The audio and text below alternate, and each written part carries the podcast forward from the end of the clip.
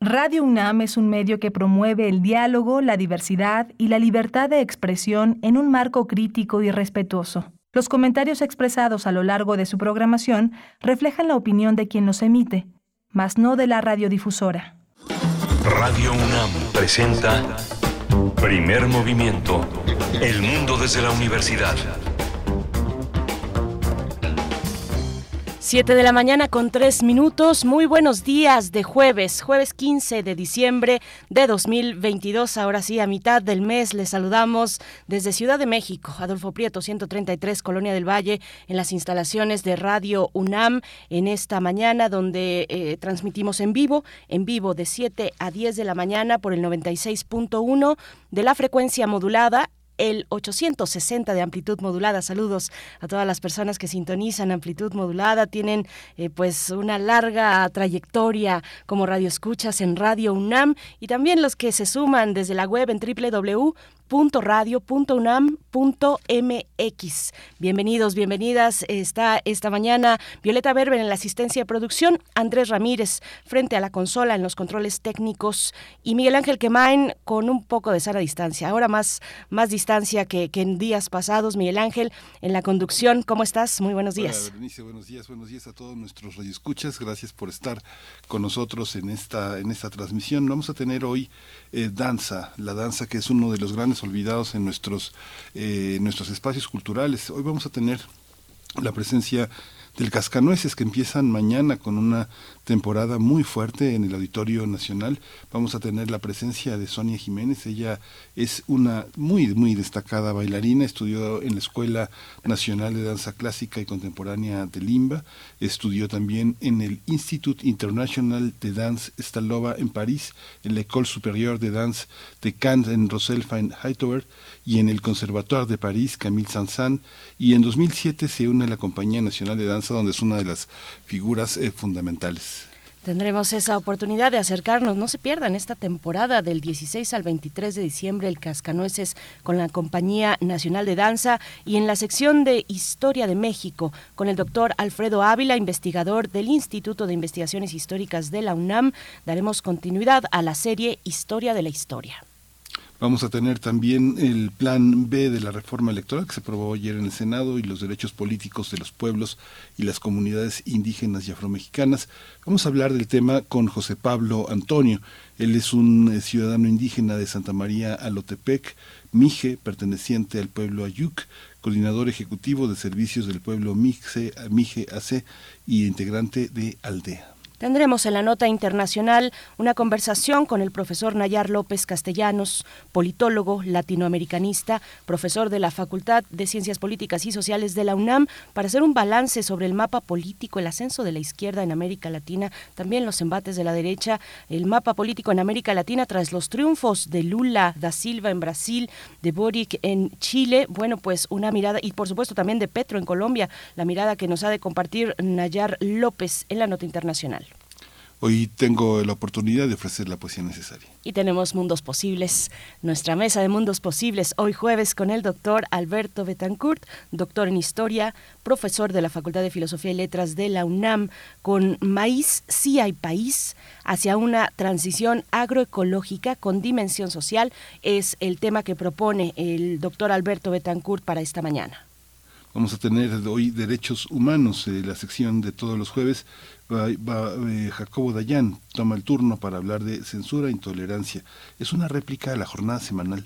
Va a ser muy interesante de Javier Sicilia. Vamos a ver de qué se trata hacia el final de esta emisión.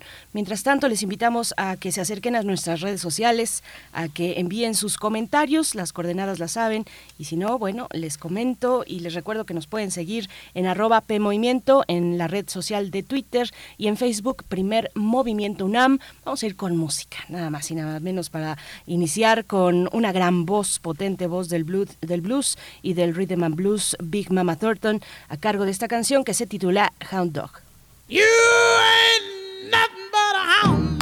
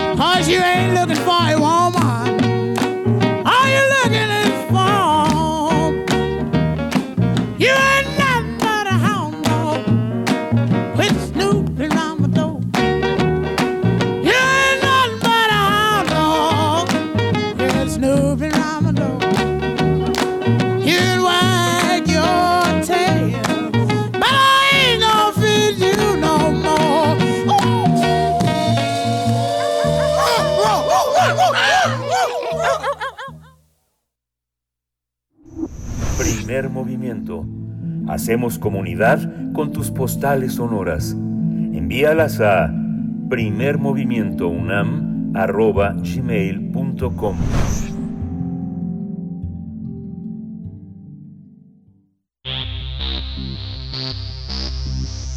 De festivales, ferias y más.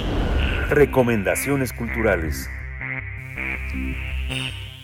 Tras dos años de ausencia por la pandemia, el Cascanueces regresa al Auditorio Nacional con la Compañía Nacional de Danza del 16 al 23 de diciembre. Se trata de uno de los ballets favoritos de niños y adultos, al ser considerada una obra familiar, donde además de danza hay angelitos, copos de nieve y un escenario totalmente navideño. En la puesta en escena participan estudiantes de la Academia de la Danza Mexicana y de la Escuela Nacional de Danza Clásica y Contemporánea del Instituto Nacional de Bellas Artes, acompañados por la Orquesta del Teatro de Bellas Artes, que es dirigida por Iván López Reynoso.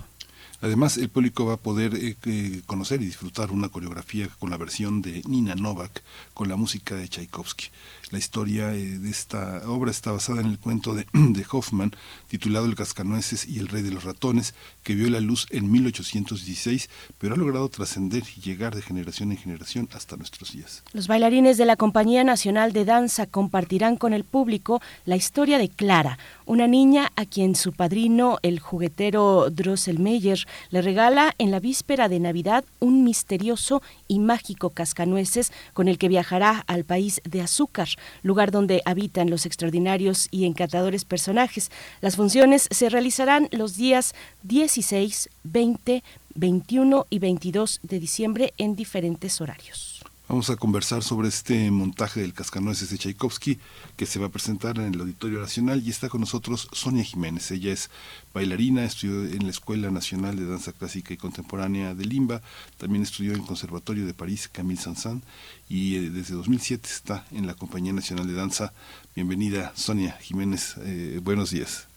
Hola, buenos días, mucho gusto y gracias por la invitación. Sonia Jiménez, bienvenida. A ver, solamente corrijo o agrego que además de los días 16, 20, 21 y 22 de diciembre, esto a las 20.30 horas, también el 17 eh, a las 16 y 20 horas, el 18 a las 13 y 18 horas, el 23 también tienen función a las 16 horas y a las 20.30 horas. Bueno, pues solo para, para extender eh, esas posibilidades que tiene el auditorio de acercarse a esta puesta clásica, a esta puesta en escena de Sonia Jiménez, pues dos años de ausencia por la pandemia y regresa el Cascanueces. Cuéntanos, pues qué, qué ha supuesto también para, para la danza, para la Compañía Nacional de Danza de la cual eres parte, pues este alejamiento de los escenarios por, por motivos de la pandemia y cómo regresan con esta, con esta propuesta.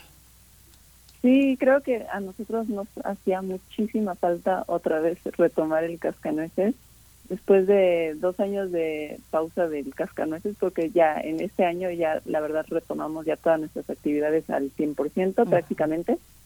Entonces, qué mejor que culminar con esta obra que es eh, maravillosa y, y súper importante para el repertorio de la compañía, porque es una obra que se baila en todas las compañías del mundo al mismo tiempo, ¿no? En la época navideña.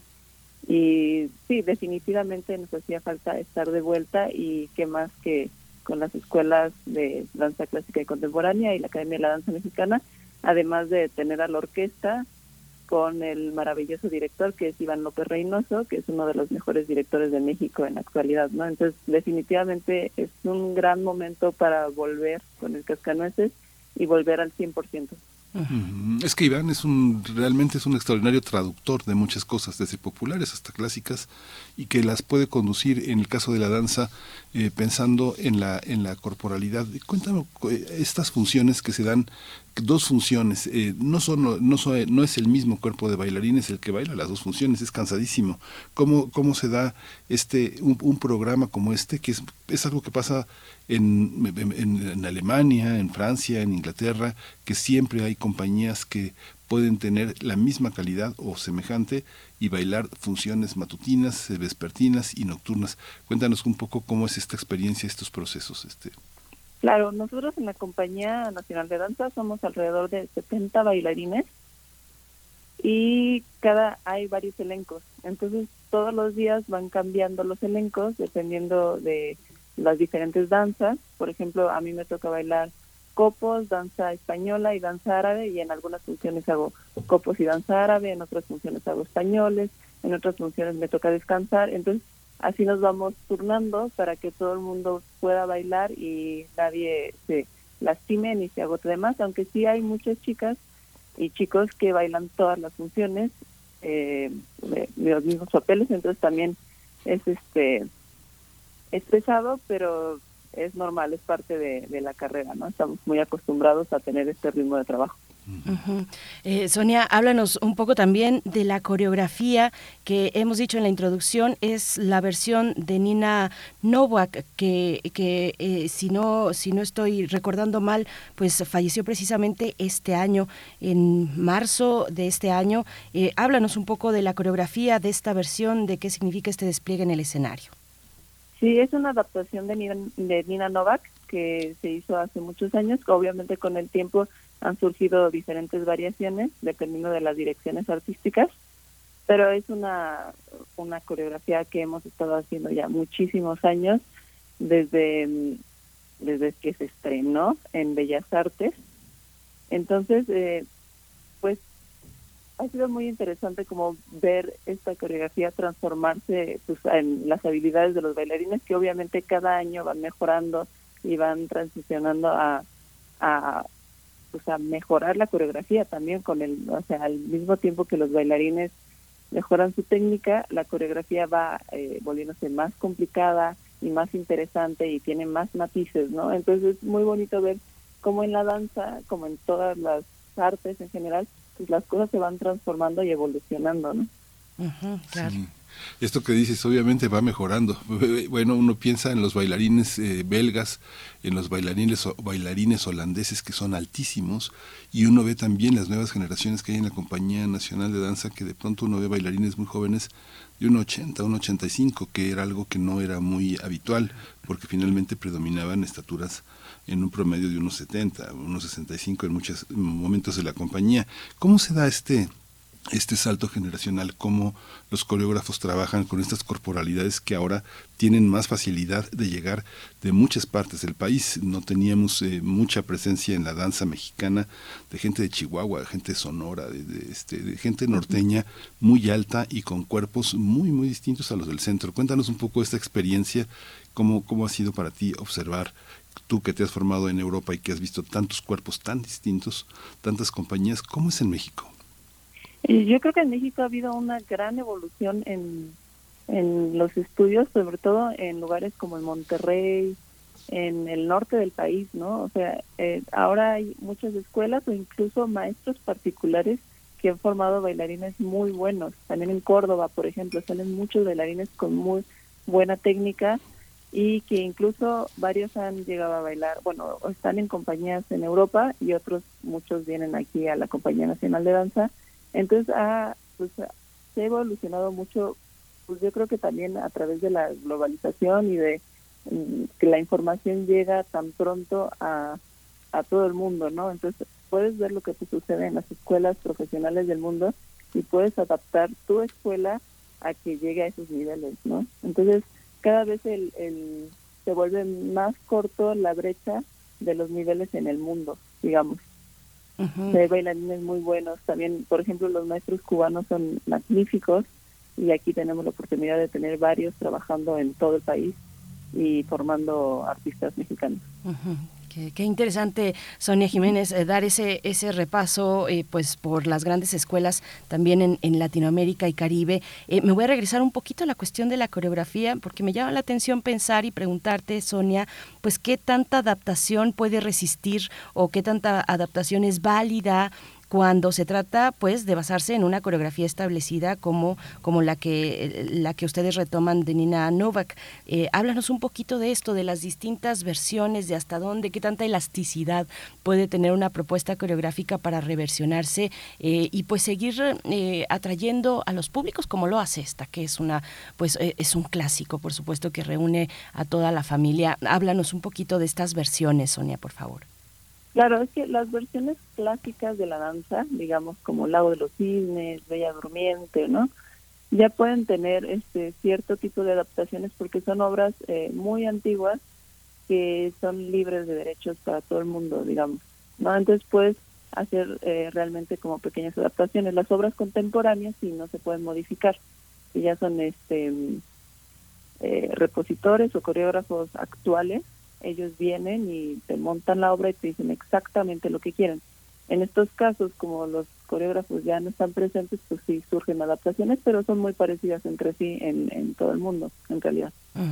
Uno cuando ve, ve los ballets eh, latinoamericanos, no sé, por ejemplo, Argentina siempre tuvo una, una presencia muy fuerte en México, deslumbrantes bailarines, no sé, pienso este, gente que estuvo aquí con una gran cartelera como Julio Boca, por ejemplo, bailando el Quijote o la Bella Durmiente, este tipo de, este tipo de presencia de los clásicos, ¿cómo, qué, lugar tenemos eh, eh, en México en ese, en ese terreno? Nuestras representaciones eh, frente a otras exigencias coreográficas y de ejecución en otros países, ¿qué lugar tenemos? ¿Son individualidades o si hay en lo grupal una presencia que, que, llegue a otros confines con una representatividad en, en el terreno de la calidad. Sí, de, hecho este año, a principios de año, bueno, mediados del año, la compañía viajó a Alemania y presentó dos obras eh, muy importantes. Presentó una obra de Marco Goethe, que, que es una obra contemporánea bellísima, y la verdad el, el público quedó muy, muy contento y entusiasmado por la calidad que dieron en los bailarines mexicanos, ¿no? Entonces, creo que es un muy buen momento para decir que no tenemos eh, nada que pedirle a otras compañías. Digo, aprendemos mucho y siempre es muy buena la colaboración porque uno va creciendo más. pero creo que es, estamos en un muy, muy buen momento dancístico en ese sentido, ¿no? Además, muchas de nuestras parejas principales las invitan a bailar en otras compañías del mundo y en otros foros eh, eh, pues, para mostrar también lo que tienen que ofrecer, ¿no? En, festivales de danza, en, eh, por ejemplo, una pareja apenas viajó al Festival Internacional de Cuba, donde estuvieron todas las estrellas del mundo y ellos compartieron escenario ahí, ¿no? Entonces es como muy importante que la presencia está y se sigue trabajando y creciendo en ella. ¿no? Sonia, y, y, y la pandemia pues fue un gran obstáculo, por supuesto. Eh, se negó esa posibilidad de intercambios, de colaboraciones, de participaciones eh, en otros países o de que otros inter- eh, eh, artistas eh, vinieran de, de otros lugares. ¿Esto ya se ha reactivado, eh, digamos, completamente? ¿Cuál es pues el cuidado que tienen ustedes frente a un momento todavía de incertidumbre? Pues estamos ahora de nuevo, al menos en México, con esta sexta ola. Ya en, en otros países eh, pues empezaron un rato antes. ¿Cómo se da, eh, cómo se ha dado en pandemia y en entre comillas post pandemia este tipo de colaboraciones, Sonia? Sí, ha sido progresivo todo nuestro, bueno, retomar el trabajo. Eh, estuvimos un rato grande tomando clases solos en nuestras casas y obviamente era muy complicado porque no tenemos los pisos necesarios o las instalaciones y poquito a poco fuimos haciendo grupos y regresando en grupitos a los salones y luego ya después de un gran tiempo ya estuvimos todos eh, siguiendo trabajando con cubrebocas y poquito a poco se han como soltado un poco estas eh, restricciones, digamos. Siempre, eh, obviamente, cuando alguien se llega a enfermar, se va a su casa y se aísla un tiempo, el necesario para ver que todo funcione y que no complique también este las funciones que puedan seguir, ¿no? Y internacionalmente también ha funcionado igual, o sea, últimamente ya estamos trabajando al 100%, ya todas las giras se hacen igual, o sea, si te invitan vas y con cuidado, siempre manteniendo como los protocolos lo más posible y, y digo, es inevitable que de repente alguien se enferme, entonces siempre se aísla y así. O sea, vamos aprendiendo a trabajar en otra modalidad, pero ya estamos al 100%. Sí. Esta, esta visión también que se tiene en la, de, de trabajar en la, en la, en la pandemia es, eh, ha sido muy interesante porque eh, es posible trabajar a distancia eh, cuadros como los que se plantea eh, en la Compañía Nacional de Danza. Pienso en la, en la distinta perspectiva que tienen gran parte de los eh, trabajos de danza contemporánea que suelen tener un cuerpo más reducido de bailarines o perspectivas coreográficas que no están en la en, en desplegadas en la anchura sino en la profundidad que son espacios que a veces distinguen las coreografías clásicas de las coreografías contemporáneas. Cómo se da este proceso cómo se dio en la distancia en términos de montaje y de coreografía Definitivamente tuvimos que aprender, o sea, readaptarnos a, a esto nuevo que nos estaba pasando y sí logramos hacer varias coreografías a distancia, eh, vía Zoom, eh, cada quien en su espacio y, y las presentamos en, en los diferentes espacios de Secretaría de Cultura, pero digo, fue una experiencia nueva para todos, definitivamente tuvimos que adaptarnos y aprender a, a manejar las redes y a grabarnos y a buscar el mejor ángulo donde se viera todo el cuerpo, o sea, sí fue toda una experiencia, pero la verdad nunca se va a comparar con presentarse eh, presencialmente en un teatro, ¿no? Y tener al público enfrente y tener el foro y el espacio ideal para presentarse, eso no se va a comparar, digo, se puede hacer, pero no es lo mismo definitivamente. Sí, no, no- nunca será lo mismo. El teatro también, eh, me parece que, bueno, yo tengo la sensación de que la danza y el teatro fueron tal vez de las eh, de las artes, de las expresiones artísticas que, que más padecieron probablemente el encierro, la pandemia, porque son artes vivas, porque es necesario tener ahí frente al, al espectador, eh, al público que les visita, Sonia. Y, y- y con esto, bueno, finalmente regresaron esta temporada, regresaron este año. Háblanos un poco del, del repertorio que tuvieron durante este año y cómo se dan esas decisiones.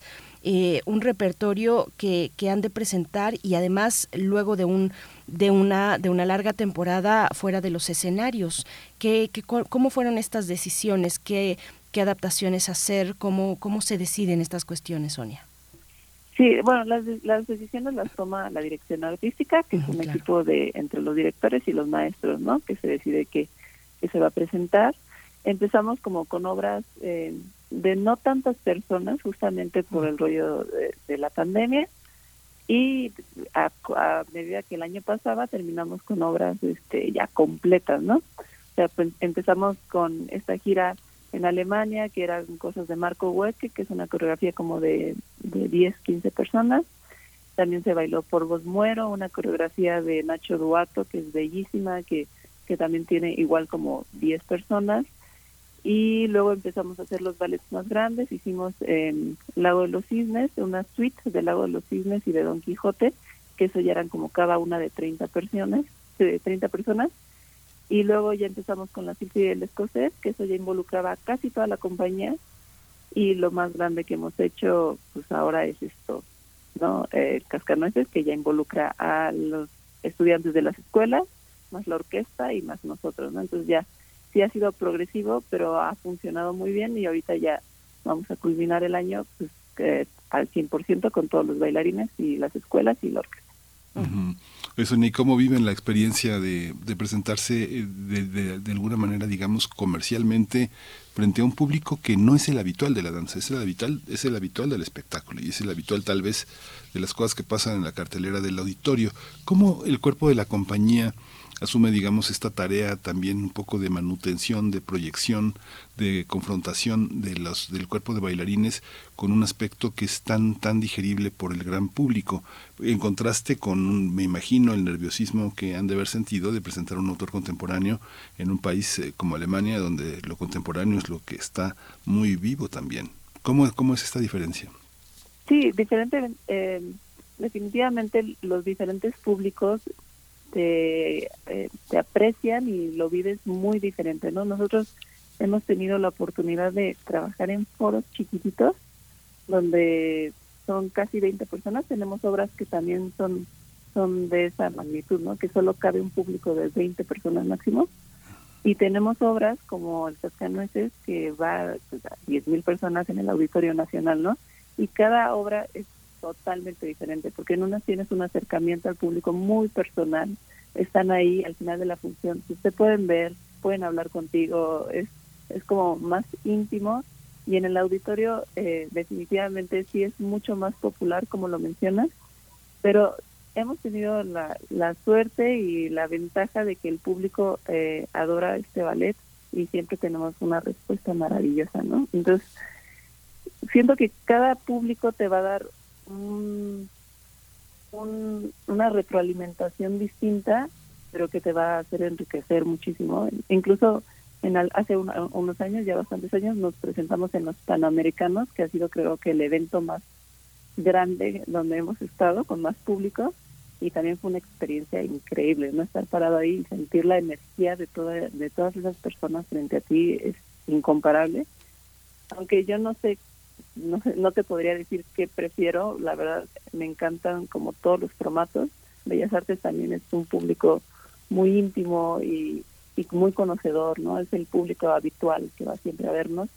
Entonces, cada público te va a dar su, su experiencia y siempre es importante como para nosotros dar lo mejor de nosotros, o sea, dar el 100% y sin importar el público donde nos presentemos. ¿no? Sonia, Sonia Jiménez, ayer, ayer aquí en primer movimiento estábamos comentando, y Miguel, que tiene eh, mucho conocimiento en, en artes escénicas, comentábamos sobre la escenografía, la importancia de la escenografía, eh, de la innovación, incluso de la escenografía tan importante para, para la escena, a propósito del fallecimiento de Alejandro Luna, de este pues arquitecto teatral, estábamos comentando, y, y, y, y me surge ahora también preguntarte a ti, pues cómo ves en México la producción coreográfica, la innovación eh, escenográfica, cómo ves estos elementos, eh, digamos, en las generaciones tal vez más jóvenes, donde se está pasando la, esta- la estafeta, cuál es el panorama que alcanzas a ver tú desde tu mirador.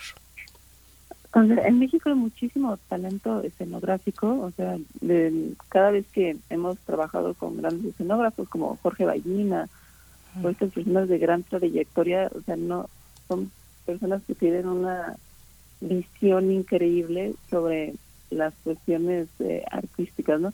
por ejemplo, cuando se reúne un gran equipo de vestuarista, escenógrafo, coreógrafo, eh, hacen que una obra sea maravillosa, como por ejemplo nosotros tenemos a Blancanieves, que es como una obra muy bonita porque tiene coreografía de Irina Marcano, tiene escenografía de Jorge Ballina y tiene el vestuario de pues su nombre pero también es una gran vestuarista. Entonces como cuando se hacen estas fusiones eh, pues es impresionante no y, y hay muchísimo talento en México y en Latinoamérica en general no Ujú. Sonia, en el fíjate que auditorio también tenemos una gran, gran escenografía y, y vestuario, ¿no? Nuevo, que lleva desde hace unos pocos años, me parece como el 2015 más o menos. Sí, hay una también hay una hay una hay una cuestión también que me parece muy muy interesante que es también el tema de el tema de salir al extranjero a formarse. Mucha gente se formaba porque no había aquí algunas eh, algunas de las grandes eh, corrientes de las de las técnicas que caracterizaban, por ejemplo, justamente a los ballets del norte de Europa, como los belgas y como los holandeses, pero cada vez menos en algunas áreas de la formación de mexicana se recurre al extranjero. ¿Cuál es la necesidad de formarse en el extranjero? ¿Por qué técnicas hay que viajar? ¿Cuáles son las experiencias que se obtienen de un contacto con bailarines de otra latitud? ¿Cómo, cómo ha sido tu experiencia, Sonia? Yo creo que te abre también la, la capacidad de entendimiento del mundo dancístico, ¿no? También ves diferentes técnicas, conoces a bailarines que se mueven diferente, que tienen otras calidades de movimiento. Lo que pasa mucho en México es que los primeros años se, se forman aquí y a lo mejor los últimos dos o tres años van al extranjero, al extranjero a buscar como otro tipo de entrenamiento más fuerte, sobre todo ya cuando estás como al nivel casi profesional, casi para entrar a una compañía, es cuando buscan, ¿no? Irse estos dos, tres años a mejorar su técnica y a aprender otro tipo de técnicas y de estilos de movimiento, porque eso te va a dar mucha más versatilidad a la hora de entrar a una compañía profesional. Pero pasa mucho aquí en México y en otras compañías, como digo, otras escuelas del mundo. O sea, terminan su formación hasta los primeros seis, siete años y los últimos tres años buscan irse a otro lado para también eh, abarcar más técnicas y más conocimiento dancístico de otras áreas, porque depende del país que vayas, tienen su propia modalidad y si te mueves a otro país, tienen una, una técnica distinta, se enfocan más en el trabajo de brazos, en unos lados, en otros lados se enfocan más en el trabajo de giros y de fuerza de saltos, en otros lados se enfocan mucho más en la batería, ¿no? que son estos pequeños saltos con muchos movimientos en los pies. Entonces, obviamente, ir a diferentes países te va a ayudar adentrarte en esas áreas específicas y mejorar a la hora de estar en hacer una audición, pues estar más completo como bailarín. Ujú, Qué, qué interesante, Sonia. Yo y me quedo pensando, pues, qué pasa en México, Eh, en qué nos especializamos en México y en qué también, eh, cómo, cómo ves el apoyo a la formación, el compromiso de instituciones, de instituciones públicas, eh, con, con la formación de la, de la danza profesional aquí. Ese es un tema, el tema de la formación, y otro es el de la difusión y los apoyos que pueda tener ya la, la danza profesional en sí. Eh, ¿cómo, ¿Cómo lo ves en México, Sonia? Sí, como lo mencioné hace un tiempo, también hay este muy buenos maestros aquí en México, muchos maestros de, de cu- cubanos, sobre todo, que digo son muy conocidos por tener una técnica muy buena en Cuba y sacar muy buenos bailarines. Entonces hemos tenido la fortuna de, de tener muchos maestros aquí que también ayudan a la formación, ¿no? Pero eso no no no deja a un lado el, también tener la oportunidad de ir a cursos de verano y de conocer en otros países, ¿no? Y las escuelas también pues han ido este, evolucionando poco a poco.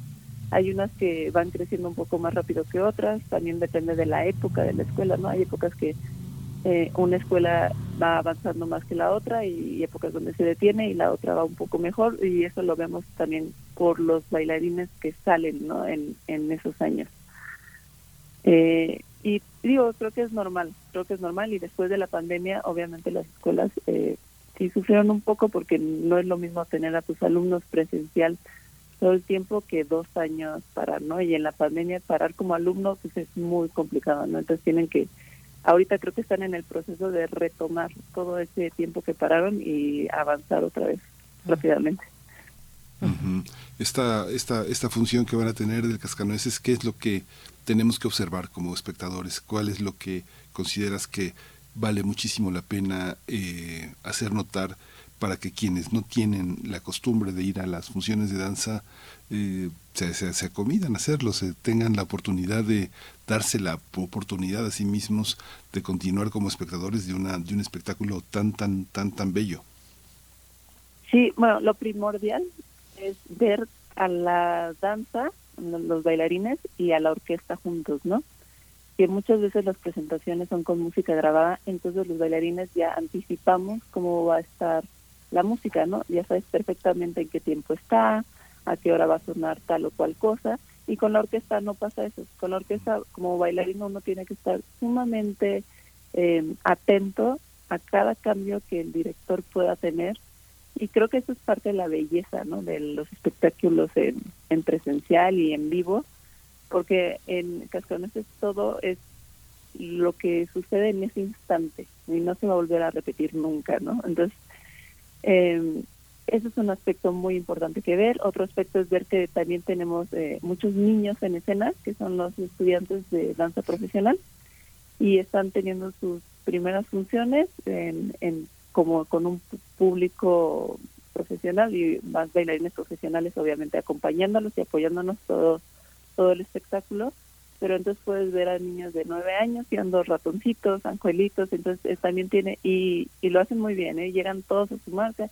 y saben toda su coreografía perfecta y nadie se equivoca pero es muy interesante también ver este proceso de crecimiento de los bailarines profesionales no Sí, debe ser muy emocionante el backstage, lo que ocurre en los camerinos. Sonia, con una producción tan importante que, que para cerrar el año de la Compañía Nacional de Danza, cuéntanos antes de, de despedirnos, eh, ya estamos cerca del cierre, pero cuéntanos qué viene para la, para la siguiente temporada, qué es lo que se está proyectando, cómo lo están pensando desde la Compañía Nacional de Danza. Bueno, esto que mencionas del, del backstage en el Cascanueces es una locura. O sea, siempre hay cosas bajando, telones subiendo, eh, copos cayendo, hay este, hay eh, explosiones. También entonces hay que tener mucho cuidado porque hay cables en el piso y es una producción muy grande, hay, hay hielo, hay humo. Entonces uno tiene que estar por atrás con mucho cuidado viendo cómo sucede toda la magia y sin ponerse en peligro a, a uno ni a nadie, ¿no? Entonces es, es un es, es muy interesante también cómo trabajan todos los el, el aspecto tramoyista, las luces y todo eso alrededor en obras como esta que son como tan tan magníficas, ¿no? Y para el próximo año, pues nada, vamos a seguir trabajando igual al 100%. Vienen algunas obras muy interesantes, viene Copelia, La Signa Gardé, que son este, obras también infantiles para llevar a los niños y, y, creo que vienen unas giras nacionales por aquí y por allá, entonces ya otra vez vamos a estar con el público más allá de la ciudad, sino en, todo, el, en todo el país. Y pues nada, con muchas ganas de seguir trabajando otra vez. Pues muchísimas gracias, Sonia Jiménez, eh, eh, estudiante de la Escuela Nacional de Danza Clásica y Contemporánea de Limba, formada también en el Conservatorio de París, Camille Saint-Saëns, eh, desde 2007 ya miembro de la compañía de los bailarines profesionales. Muchas gracias por tu presencia. Hay que decir que eh, quien hizo verdaderamente el contacto para que pudiéramos conversar eh, con la Compañía Nacional de Danza y contigo fue Chanté. Chanté es un estudiante de periodismo en la FES Aragón, ahora, eh, ahora está en el equipo de comunicación de la Compañía Nacional de Danza. Así llegan, así llegan los universitarios, los, las personas formadas tanto en la universidad como, a la, como en las escuelas de artes, de teatro, de danza, de música, a los escenarios. Muchas gracias por esta, gracias por esta mañana. Hasta pronto. Gracias, Hasta Sonia pronto. Jiménez. Gracias.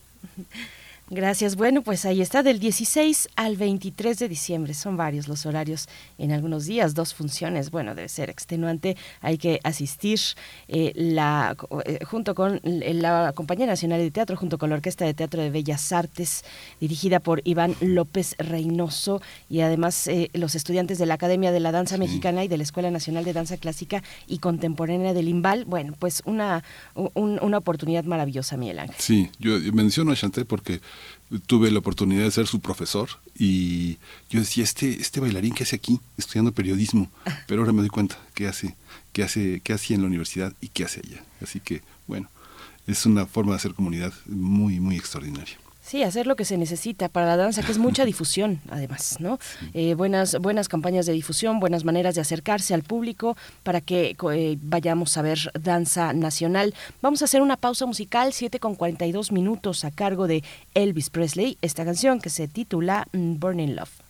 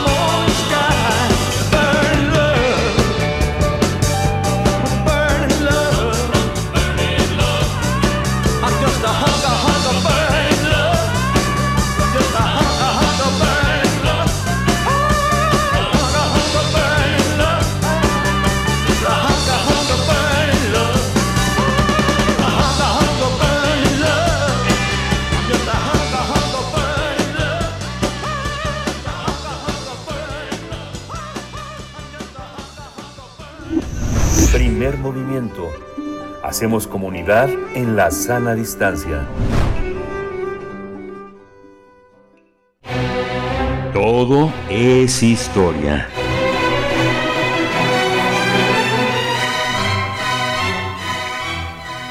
Y en esta mañana de jueves damos la bienvenida al doctor Alfredo Ávila, investigador del Instituto de Investigaciones Históricas de la UNAM, para continuar con la serie bajo el título Historia de la Historia. Alfredo Ávila, buenos días, doctor, ¿cómo estás? Hola, Berenice, ¿cómo estás? Muy buenos días. Bien, gracias. Miguel Ángel. Hola Alfredo, buenos días. Bienvenido. Pues muy, muy, muy buenos días eh, eh, a ustedes, a todo el, a, a todo el auditorio de, de Primer Movimiento. Eh, pues, pero ¿qué creen? Les voy a cambiar el tema. Resulta que Ah, sí. estoy de, de sabático y estoy de sabático en Estados Unidos y uno de los de, de- de los temas que ustedes lo saben muy bien que hay en, en Estados Unidos es eh, el, el tema racial cómo hay todo un debate eh, entre posiciones, algunas de ellas muy irracionales, eh, eh, acerca de acerca de las cuotas, cuotas de, de, origen, cuotas de, raciales, le siguen llamando, lo cual lo cual pues tiene por allí de entrada un, un, un fundamento falso, no no hay razas en, en la especie humana. Y y, y este tipo de debates siguen siguen muy vigentes y cada vez polarizan más a esta polarizada sociedad en, en Estados Unidos, ¿no? Ustedes saben muy bien eh, eh, todo lo que ha pasado con abusos policiales, pero también con decisiones todavía más controvertidas, como lo que sucede en, en Florida. Hace poco tiempo una colega que eh, trabaja en la Universidad de, de Florida, en Gainesville, me contaba que eh, aunque la ley no la afecta directamente a ella porque no afecta a la educación superior, eh, sí, sí que corre el riesgo de que si ella da una clase en la que trata de los excesos de la esclavitud, por ejemplo, de, de la violencia de la esclavitud en Estados Unidos, eh, ella puede ser acusada de hacer sentir mal a los estudiantes blancos que tenga. Eh, eh, y eso puede ocasionarle un, un, despido. No se puede en el estado de Florida eh, dar una educación que muestre los horrores que el propio eh, que la propia sociedad estadounidense cometió contra otra parte de la sociedad estadounidense, porque eso puede tener consecuencias legales para, para el profesor o la profesora que, está impartiendo clases de historia. Bueno, se, se ha llegado a estos a estos absurdos eh, y pues eh, evidentemente se trata de, de, una reacción también al avance, que también es un avance eh, mínimo, pero, pero sí lo hay, al avance de la lucha de los derechos de las personas, de las personas de color, de los afrodescendientes en, Estados Unidos. Eh, y, hay una lucha simbólica que lo vemos con el derribo de estatuas de, eh, de líderes confederados o de personajes eh, esclavistas que eh, han sucedido en todo Estados Unidos. Dentro de todo este contexto hay eh, un, impulso muy fuerte a ver cuáles son los legados de la esclavitud. Eh, hace unos tres años, fue, fue en el momento previo a la pandemia y por lo tanto se perdió un poco, el New York Times publicó una serie de artículos en su revista semanal sobre el que titularon Proyecto 1619, es decir, el, el, año en el que llegó el primer cargamento de esclavos a los Estados Unidos. Y todo, todo el, la serie de artículos que después se publicaron en un pequeño libro eh, estaban dedicados precisamente a mostrar cómo la esclavitud ha dejado legados que se siguen viendo en la enorme pobreza y marginación que viven, que viven los grupos afroamericanos en Estados Unidos. Esto eh, me, ha llevado a pensar también en, eh, uh, como historiador ¿Cuál es la importancia de buscar explicaciones en el pasado de lo que nos sucede ahora? Eh, eh, quiero decir, es claro que nosotros somos un producto de la historia, es claro que esta sociedad, la de, la de Estados Unidos, es también un producto de, su historia y que eh, efectivamente, de no haber sido por la llegada de esclavos eh, africanos a este país, pues no habría hoy el problema de millones de personas que están siendo eh, encarceladas, que están siendo marginalizadas que viven en la pobreza y en extrema pobreza muchas muchas de ellas en este en este país. Pero no se trata únicamente de considerar creo yo como como historiador que no se trata únicamente de considerar que hay que buscar el origen en el más remoto pasado porque eso ofrece una trampa. Eso ofrece una trampa que también podemos ver en México cuando pensamos que todos los males de las poblaciones originarias en México en la actualidad son culpa de la conquista. No, la conquista nos ayuda a explicar eso, pero no hay una culpabilidad directa en la conquista y voy a tratar de ejemplificar eso con el caso con el caso estadounidense. Lo que to, todo el mundo sabe que en, en Estados Unidos eh, eh, la esclavitud fue muy importante, particularmente en los estados del sur de la de la Unión Americana, básicamente porque se trataba del medio más eficaz para que eh, para la producción de algodón, la producción de tabaco, pero fundamentalmente algodón que era exportado a, eh, al norte de Estados Unidos, a la, a, la, industria textil del norte de Estados Unidos, pero también a, a Inglaterra, a los centros de producción eh, ingleses que vivían una revolución industrial que exigían muchísimo, muchísimo algodón.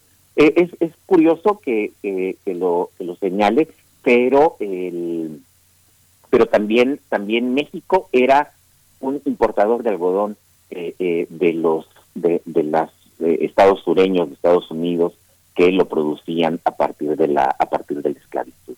Entonces ten, tenemos esta sociedad que es terrible que explota violenta promueve el sufrimiento de miles de, de miles de millones de personas incluso en, para, para producir más.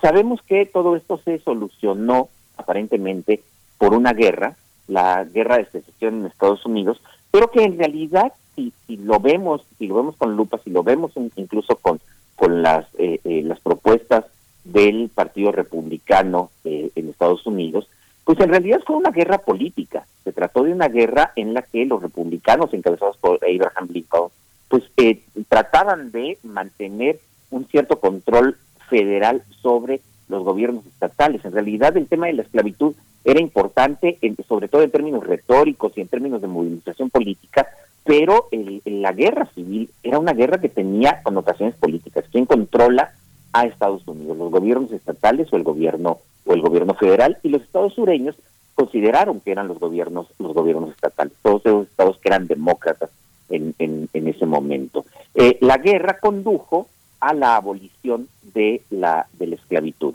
Y esto es algo importante. No fue la abolición de la esclavitud lo que ocasionó la guerra civil, que es lo que habitualmente se piensa, sino que fue la guerra civil, primero, por, por estos motivos políticos, por la, por la separación de los estados sureños de, de, la Unión Americana y, eh, y después de eso, eso se trajo como consecuencia el, la, la abolición, la emancipación, como le llaman acá en Estados Unidos, de la, de la esclavitud.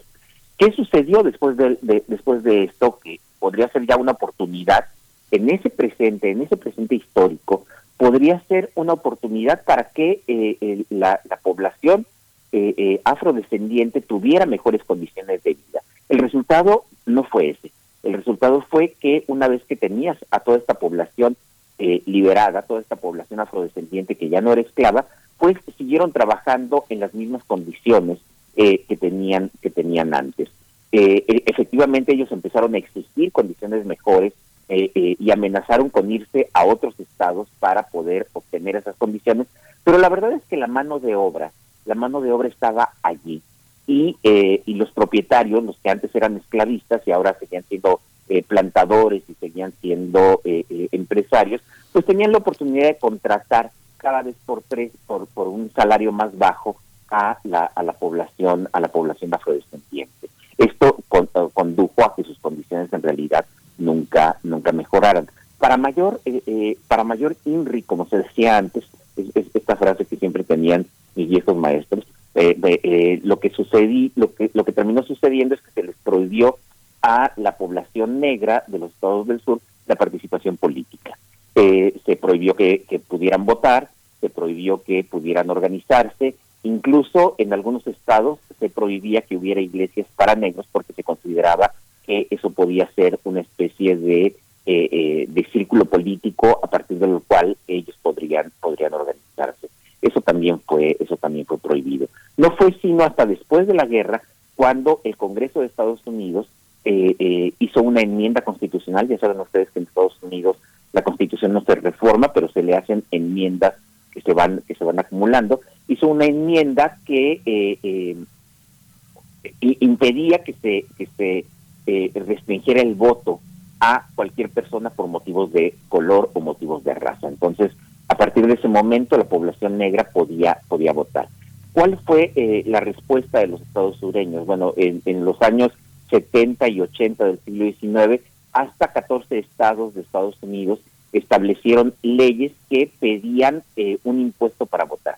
Todos tienen derecho a votar, pero para ir a votar hay que pagar un pequeño impuesto. Eh, pequeño, pero aún así para la población afrodescendiente, pues era un impuesto que en la mayoría de los casos no podían pagar y eso terminó haciendo que, eh, que tampoco salieran a votar. Fíjense cómo no fue sino hasta 1971, 1971, cuando se hizo otra enmienda constitucional para prohibir ese tipo de impuestos para poder para poder votar. Y aún así hubo estados como eh, eh, Mississippi que se negaron a aprobarlo y fue necesaria la intervención federal para eh, eh, para que se estableciera esta esta esta ley esta enmienda constitucional que prohibía que se, que se eh, restringiera el voto con motivo del pago de un, de un impuesto especial. Y como esto, pues, eh, sucedió en, en, prácticamente todos los, los estados sureños en otras, en otras materias, ¿no? Se, se requerían se requería comprobar, por ejemplo, un eh, eh, ingreso mínimo para poder estar en la calle. Un- un- una cosa que, que se llamó como las leyes de vagos, las leyes de vagancia, que pues básicamente se cebaron contra la población negra eh, a la que consideraban a la que consideraban perezosa, la consideraban alcohólica, etcétera. Un poco el mismo argumento que en el siglo XIX se hacía con la población indígena en, México, donde también hubo leyes de vagos, hubo leyes que penalizaban el desempleo, un desempleo que por supuesto eh, eh, estaba más presente en estos grupos, en estos grupos sociales. Eh, cuando finalmente todas estas leyes empezaron a, ser eh, eh, impedidas por las autoridades federales, se llegó a una conveniencia que también fue terrible ya en, a finales del siglo XIX, en el 98, pero, pero sobre todo en el siglo XX, que fue la marginación, la segregación. Eh, primero con una idea, eh, una idea de estas ideas geniales de los de los blancos sureños, que lo que decían es, bueno, lo que si, el Congreso estadounidense nos obliga a darle trato igual a la población negra que a la población blanca, pues vamos a dárselo. Entonces empezaron a hacer leyes de segregación que, por ejemplo, le prohibían a los blancos, y las leyes siempre empezaban con las prohibiciones a los blancos, ¿eh? es muy curioso, le prohibían a los blancos que tomaran agua en los bebederos que eran para negros. Y luego, por supuesto, le prohibían a los negros que tomaran agua en los bebederos que eran para blancos. Y el resultado era la segregación bajo un manto de igualdad. Eh, son iguales en la separación. Y esto fue aprobado por la Suprema Corte de Justicia de Estados Unidos.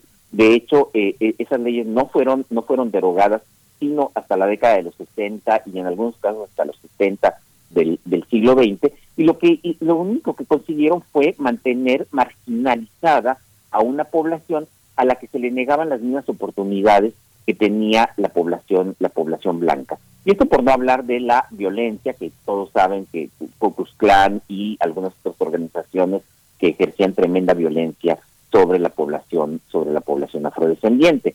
Eh, ya en la década de los 60 y en la década de los 70, cuando finalmente estas leyes empezaron a ser abolidas, se presentó un fenómeno fabuloso en Estados Unidos que es conocido como la Gran Migración y que se refiere a una gran migración de más de 10 millones de personas afroamericanas de los estados del sur hacia los estados del norte en busca de mejores condiciones de mejores condiciones laborales. Sin embargo, para para pues eh, eh, desgracia de toda esta población, esto se dio en la década de los 60 y los 70 justo antes de que empezaran las políticas neoliberales de Ronald Reagan que terminaron precarizando el empleo y por lo tanto cuando finalmente la población negra pudo en términos legales incorporarse al empleo en estados del norte, pero también en algunos estados del sur que tuvieron que, que flexibilizar sus leyes, pues fue en un momento en el que el empleo, gracias al neoliberalismo, empezó a precarizarse y eh, pues eso condujo a las condiciones laborales que tiene, que tiene la población negra en, en la actualidad. Hay muchas otras cosas más que me estoy dejando, el tiempo, el tiempo nunca nunca alcanza, como, como las leyes que, que hacen que la población negra sea la que, la que termine en la cárcel con mayor facilidad. Pero eh, lo, que quiero decir, y con esto quiero terminar, Miguel Ángel Berenice, es que en realidad el problema no es la esclavitud, el problema fue la esclavitud, pero luego fue lo que se hizo después de la esclavitud, luego fue las leyes de segregación, luego fue las leyes que impedían que la población negra pudiera comprar casas en vecindarios de blancos, luego fue eh, eh, otro tipo de leyes, ahora es la violencia policial. Eh, lo que quiero decir es que no, no, no tenemos que estar buscando necesariamente eh, las causas más lejanas para explicar los problemas que tenemos en el presente, sino que tenemos que contar toda la historia y darnos cuenta de que esa historia pudo haber sido cambiada, pudo resolver los problemas en distintos momentos y no lo hizo. Porque entonces eso nos deja la gran lección de que esta, en nuestro presente, es la oportunidad para resolver esos problemas sin estar pensando que eh, eh, tenemos que remontarnos a 300 o 400 años para eh, encontrar culpables. Los culpables están aquí, están ahora, están todavía con la violencia y el diseño institucional que segrega a, eh, eh, a parte de la población de, este país. Sí, qué impresionante, qué impresionante resumen. Pues ya se nos acaba el tiempo, Alfredo, pero yo creo que bueno, da para mucho. Felicidades por su sabático. Eres este eres uno de los, nuestros grandes lectores eh, en la universidad. Pues mucho, mucho, muchos ojos para todo ese mundo, Alfredo Ávila. Gracias por tu contribución esta mañana. Gracias, gracias a ustedes y hasta luego. Bonito día. Hasta pronto. Nos vamos al corte porque ya son las 8 con un minuto.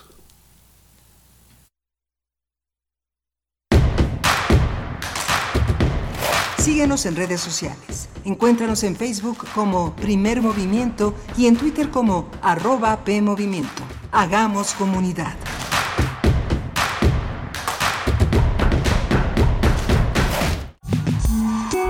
Vamos a tomar las ondas con la misma energía con que tomamos las calles. Vamos a desmontar los armarios. Vamos a deconstruir el patriarcado. Y sí, lo vamos a tumbar. Violeta y oro. Todas las voces. Todos los domingos A las 11 de la mañana. por el 96.1 de FM y radio.unam.mx. Radio UNAM. Experiencia sonora. Es muy tedioso hacer siempre lo mismo. No dejes que el aburrimiento apague tu imaginación.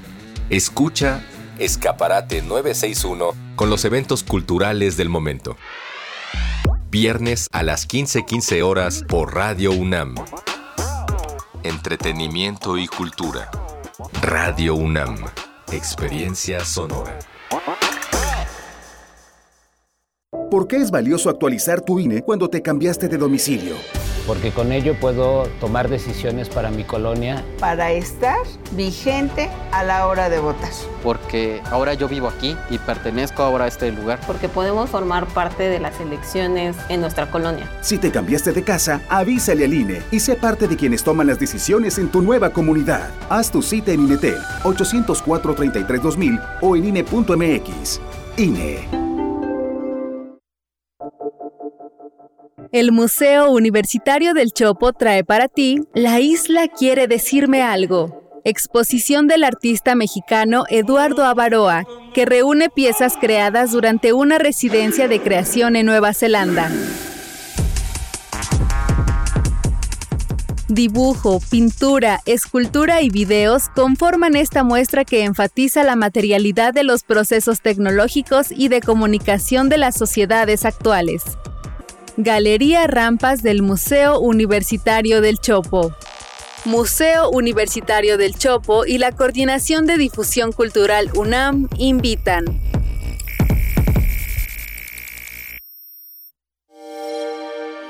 Hola, soy Eduardo Berti y estoy en descargacultura.unam. Te recomendamos. La novela de María de Sayas y Sotomayor, Aventurarse Perdiendo, leída por Margarita Castillo.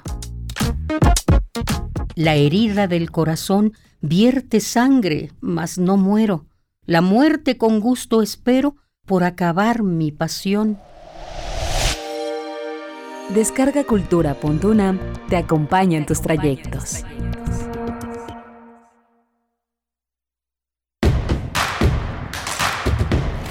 Encuentra la música de primer movimiento día a día en el Spotify de Radio UNAM y agréganos a tus favoritos.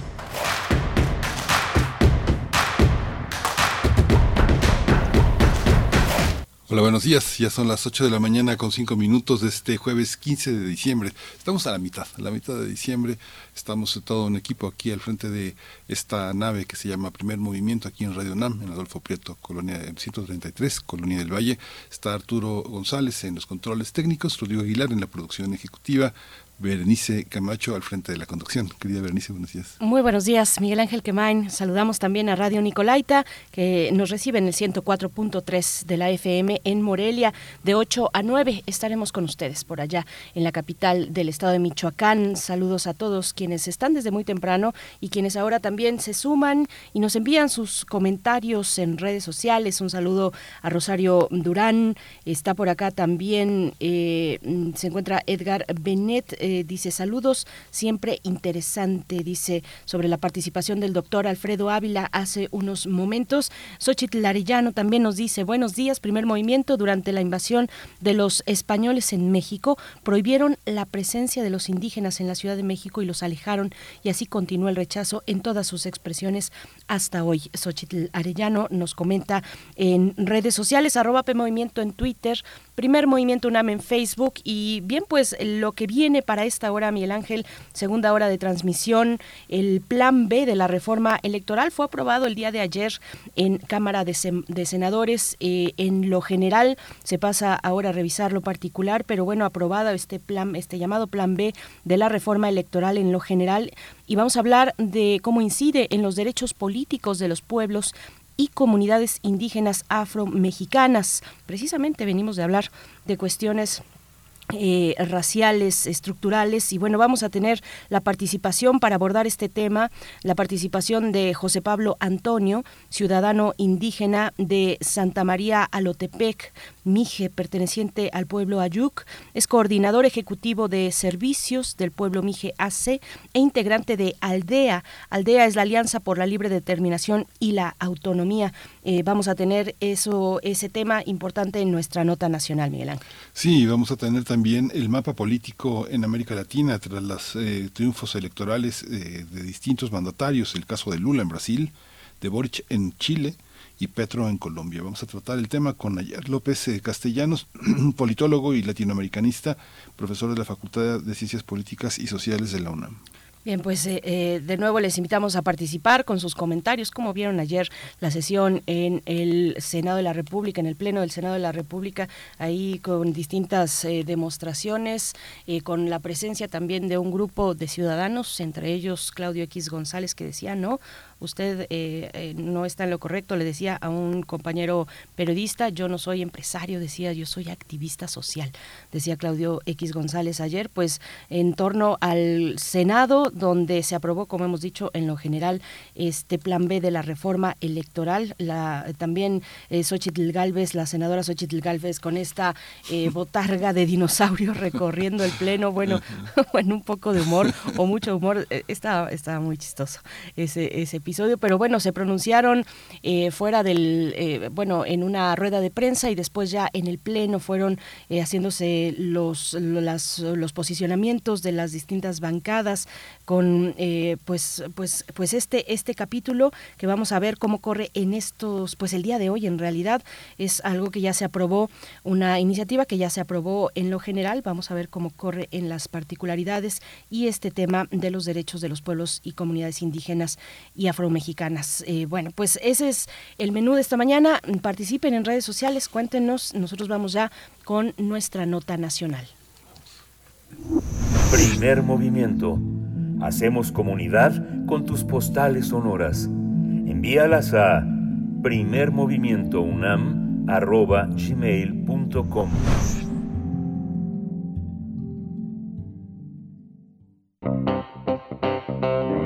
Nota Nacional.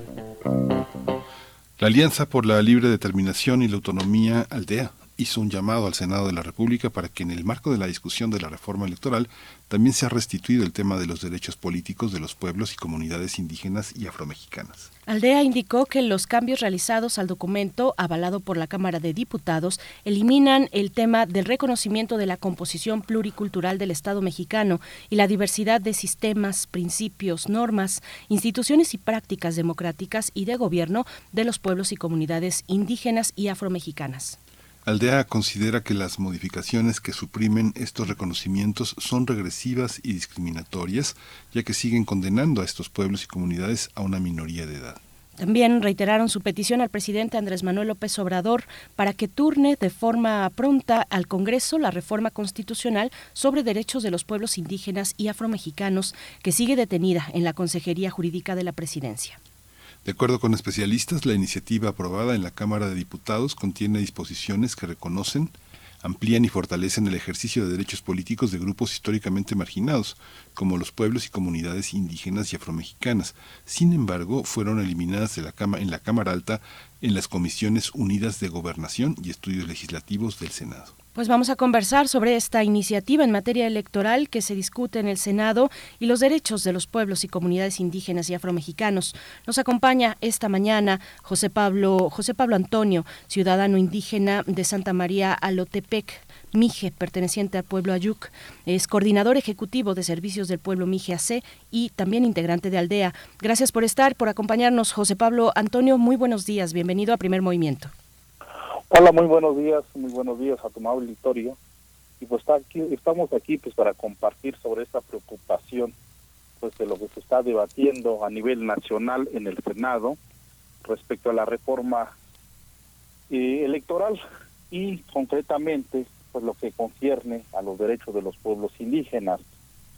Hemos estado dando seguimiento durante este debate y pues es muy preocupante, muy preocupante que en el Senado pues estén vetando o estén haciendo la observación respecto al reconocimiento de los derechos de los pueblos indígenas a la libre determinación, al autogobierno y a nuestros sistemas normativos internos. Sabemos que a nivel constitucional pues hay un reconocimiento expreso sobre los derechos de los pueblos indígenas a la libre determinación, justo ahí en, el inciso B, fracción tercera de nuestra Carta Magna, pues donde reconoce que como pueblos y comunidades indígenas en el ejercicio del derecho a la libre determinación y autonomía, pues podemos elegir a nuestras autoridades, a nuestros representantes según las prácticas de cada comunidad, según eh, sus usos y costumbres o los sistemas formativos para el tema de nuestro autogobierno. Entonces, por eso vemos muy preocupante este este eh, argumento sin sentido, sin lógica jurídica, que dicen que el planteamiento que, que sale de la Cámara de Diputados y lo turnan a senadores, pues que es anticonstitucional. Nosotros vemos como parte de la Alianza para la Libre Determinación y Autonomía y los pueblos indígenas que estamos en este colectivo como un retroceso, un retroceso porque eh, también eh, debemos recordar a las y los senadores que en junio del 2011 hubo una reforma en materia de derechos humanos al artículo primero constitucional y 113, donde los eh, convenios y tratados internacionales pues forman parte de nuestra nuestra norma, de nuestro bloque de constitucionalidad y todo eh, reforma, cambios legales, pues tienen que ir avanzando de manera progresiva que garantice de manera amplia la protección de los derechos humanos. Entonces, este, esta acción es totalmente contraria y arbitraria, una, una acción discriminatoria hacia los pueblos indígenas que muestra una vez más el Senado, pues la, la falta de, del interés hacia la protección del derecho colectivo a los pueblos indígenas. Debemos recordar también que pues la propia constitución reconoce como un estado pluricultural, un, un país pluricultural donde se asientan o donde la base forma los pueblos indígenas.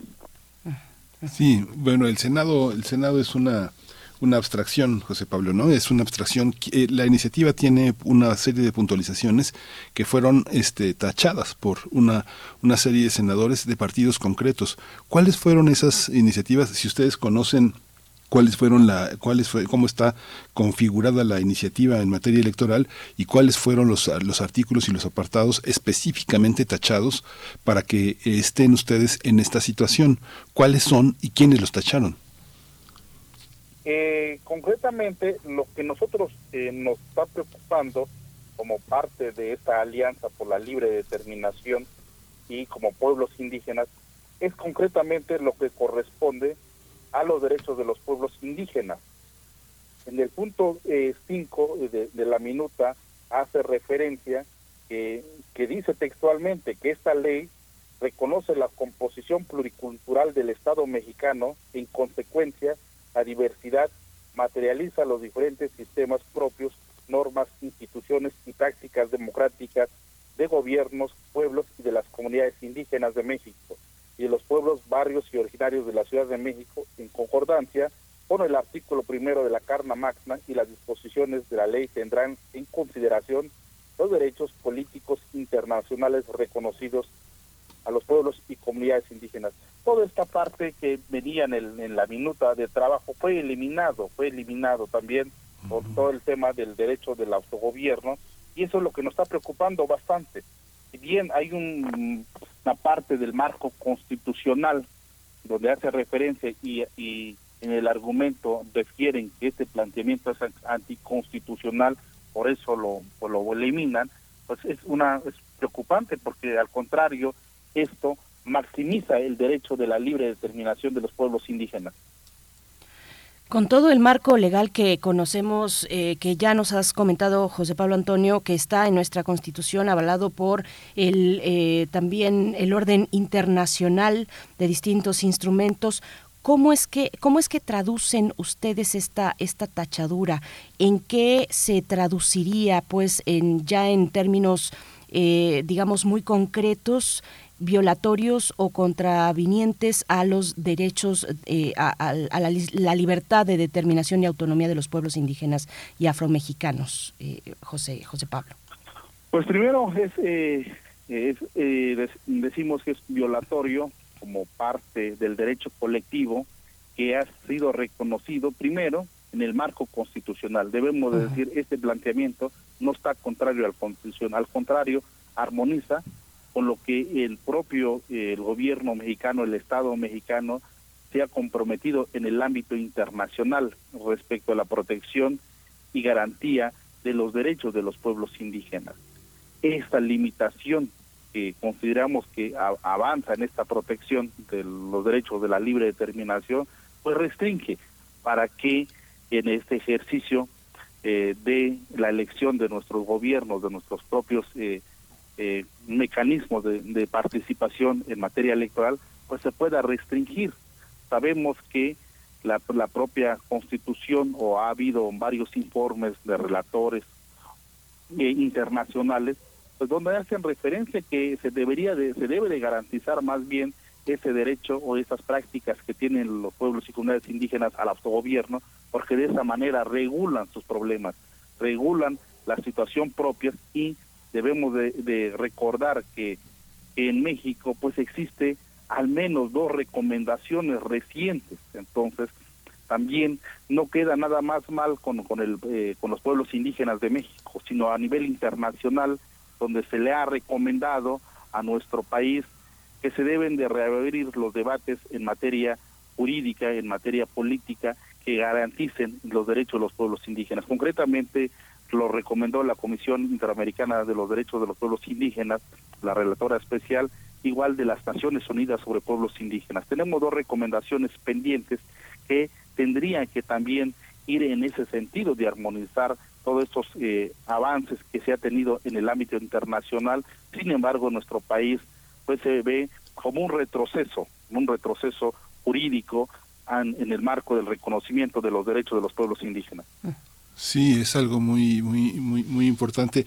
En esta organización de los pueblos indígenas, eh, ¿cómo, ¿cómo se sitúan frente a, las, eh, a la actividad de los partidos, de los partidos políticos que necesariamente tienen eh, un vínculo con muchas sociedades en distintos puntos del país? ¿Cómo, cómo ha sido esta, este vínculo, eh, Juan José Pablo? Fíjense, nosotros como parte de los colectivos sociales civiles, hemos estado buscando un diálogo directo con ellos, sin intermediarios, para tratar de plantear toda esa serie de necesidades y preocupaciones en el marco del reconocimiento de los pueblos indígenas. Sin embargo, eh, consideramos como un acto racial y discriminatorio la falta de apertura, la falta del diálogo.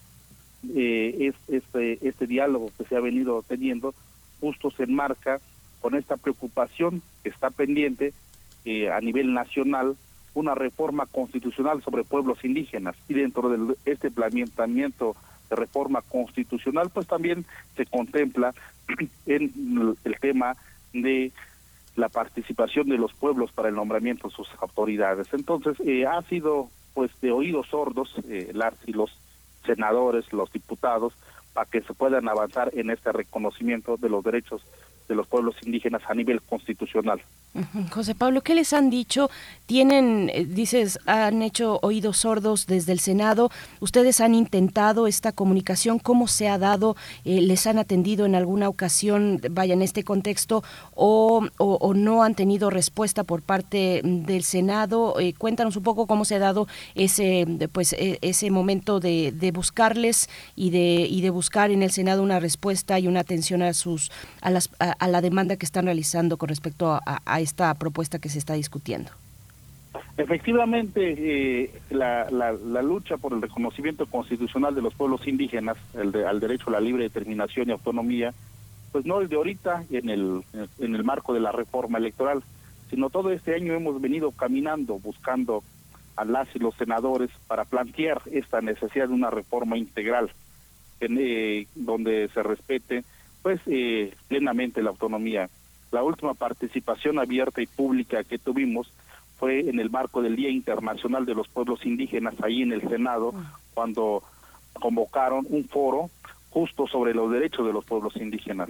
Ahí la Alianza por la Libre Determinación y Autonomía eh, Aldea eh, y junto con diversos colectivos, comunidades y organizaciones participamos ahí en este diálogo abierto donde se analizó en la necesidad de caminar hacia la reforma integral. Inclusive ellos se comprometieron que todo este paquete que falta eh, de la reforma integral a, nivel constitucional, pues que lo iban a traer, lo iban a pedir a la Consejería Jurídica, donde estaba todavía esta reforma ampliada, esta reforma grande, sin embargo no ha habido. Después de, de esto, con, con este debate, con esta sorpresa que nos pretenden agarrar en materia de la reforma política electoral en relación a los derechos de los pueblos indígenas, eh, nuestros compañeras y compañeras eh, de, de aldea, en coordinación con su servidor, hemos estado buscando, estamos buscando, sin embargo, hasta este tiempo, pues no, no, no hemos visto las puertas abiertas para que se pueda debatir, se pueda ver concretamente lo que nos confierte nosotros sobre el derecho de los pueblos indígenas. Lo que hemos eh, planteado en, los espacios eh, es necesario, creo que, enfatizar que eh, el convenio 169 de la Organización Internacional del Trabajo refiere que cuando haya un programa, proyectos o medidas administrativas o legislativas que afecten a los derechos de los pueblos indígenas deben de ser sujetos de consulta. Entonces, si bien no es no consideran abrir este diálogo, al menos eh, está obligado, está obligado jurídicamente las y los senadores que esta parte que concierte al de derecho de los pueblos indígenas en materia eh, político electoral, pues se tiene que abrir una consulta, un diálogo ampliado, porque es un compromiso constitucional e internacional que está dentro de nuestro bloque de, de las leyes mexicanas. Eh, José Pablo, ¿usted considera que eh, esta, estas modificaciones en el manejo técnico de, eh, de, la, de la operación electoral genere violencia al, al, interior de las comunidades con las personas que van a encargarse ahora de ese puente entre el conteo de los resultados, la participación de la comunidad y la propia comunidad encargada de sus propios procesos? Pues eh, cada comunidad, cada región es diverso, es diverso, uh -huh. cada, cada eh, lo que nos ha enseñado la, el movimiento indígena, pues cada quien tiene sus estrategias de defender la autonomía, entonces es eh, impredecible decir que puede haber o no violencia, sin embargo, seguramente eh, así como va bajando la información a las comunidades, pues vamos a tomar acciones, vamos a tomar acciones tanto las vías jurídicas, políticas, organizativas, pues para defender la autonomía que por años se ha ganado para el reconocimiento de, los derechos de los pueblos indígenas. Pero puede ser una, una de esas acciones de, de inconformidad en algunas eh, comunidades, puede generar alguna tensión, ¿no? Por, por esta falta de, de respeto o de discriminación o reconocimiento hacia los pueblos indígenas. José Pablo, y bueno, eh, perdón que insista, para tenerlo muy claro, ustedes saben, ya, ya Miguel Ángel lo había, lo había planteado, pero le reitero, ustedes saben, tienen información de qué bancada tachó o qué bancadas eh, tacharon, retiraron este extracto que nos ha comentado hace un momento, este extracto que viene específicamente en el proyecto del de llamado Plan B de la reforma electoral? Ahí lo que tenemos conocimiento y lo que hemos estado siguiendo los medios de comunicación fue el senador Monreal, donde elimina esta parte de la observación uh -huh. sobre los derechos de los pueblos indígenas. Uh -huh.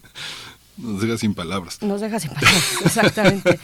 sí. Bueno, es que es muy, es muy fuerte, porque lo, lo que pasa es que ustedes están en una, en una cuestión filosófica, conceptual, ancestral de derechos humanos y están parados en el, en el mero tablero político, José Pablo, ¿no? O sea, ¿cómo resolver esta cuestión? ¿Quién, quién sería un buen árbitro para ustedes para discutir este tema. Pareciera que esta, esta, este, este dilema que hay entre la propuesta del Ejecutivo y la, y la discusión legislativa necesitará muchos, muchos, mucha discusión para que no se vean vulnerados sus derechos. ¿Quiénes consideran ustedes que eh, puede ser un buen observador, un buen árbitro en esta situación? Pues yo, yo más bien sugeriría que, que e, ese debate en relación a los derechos de los pueblos indígenas, pues que se abra, que sean los propios pueblos que dialoguen, los sus representantes a través de sus instancias, a través de las autoridades, las organizaciones que por décadas hemos venido trabajando con los pueblos indígenas, que no de ahorita, para que se pueda dialogar, para que se pueda escuchar. Es abrir las voces, es abrir los oídos, las puertas, para que eh, pues nosotros como pueblos y ellos como representantes populares pues generemos y pongamos nuestros puntos de acuerdo para que se pueda avanzar de manera garantista y protector de los derechos humanos hacia el reconocimiento de los pueblos indígenas.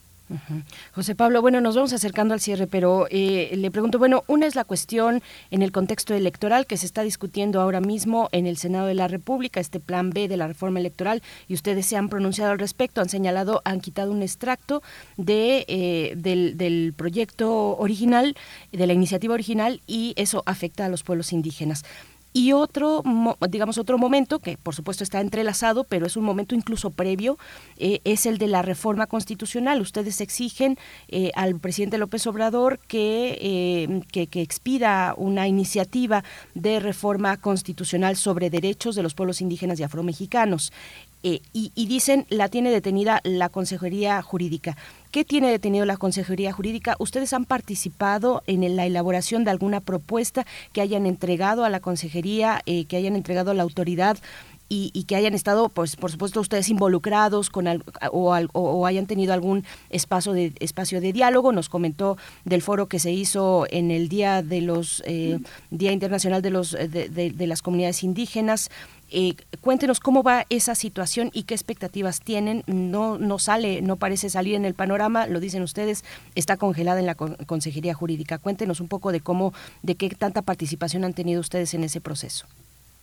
Eh, nosotros como parte de la alianza hemos participado, decir que la alianza por la libre designación eh, estamos representados a nivel nacional por colectivos, organizaciones y comunidades de base.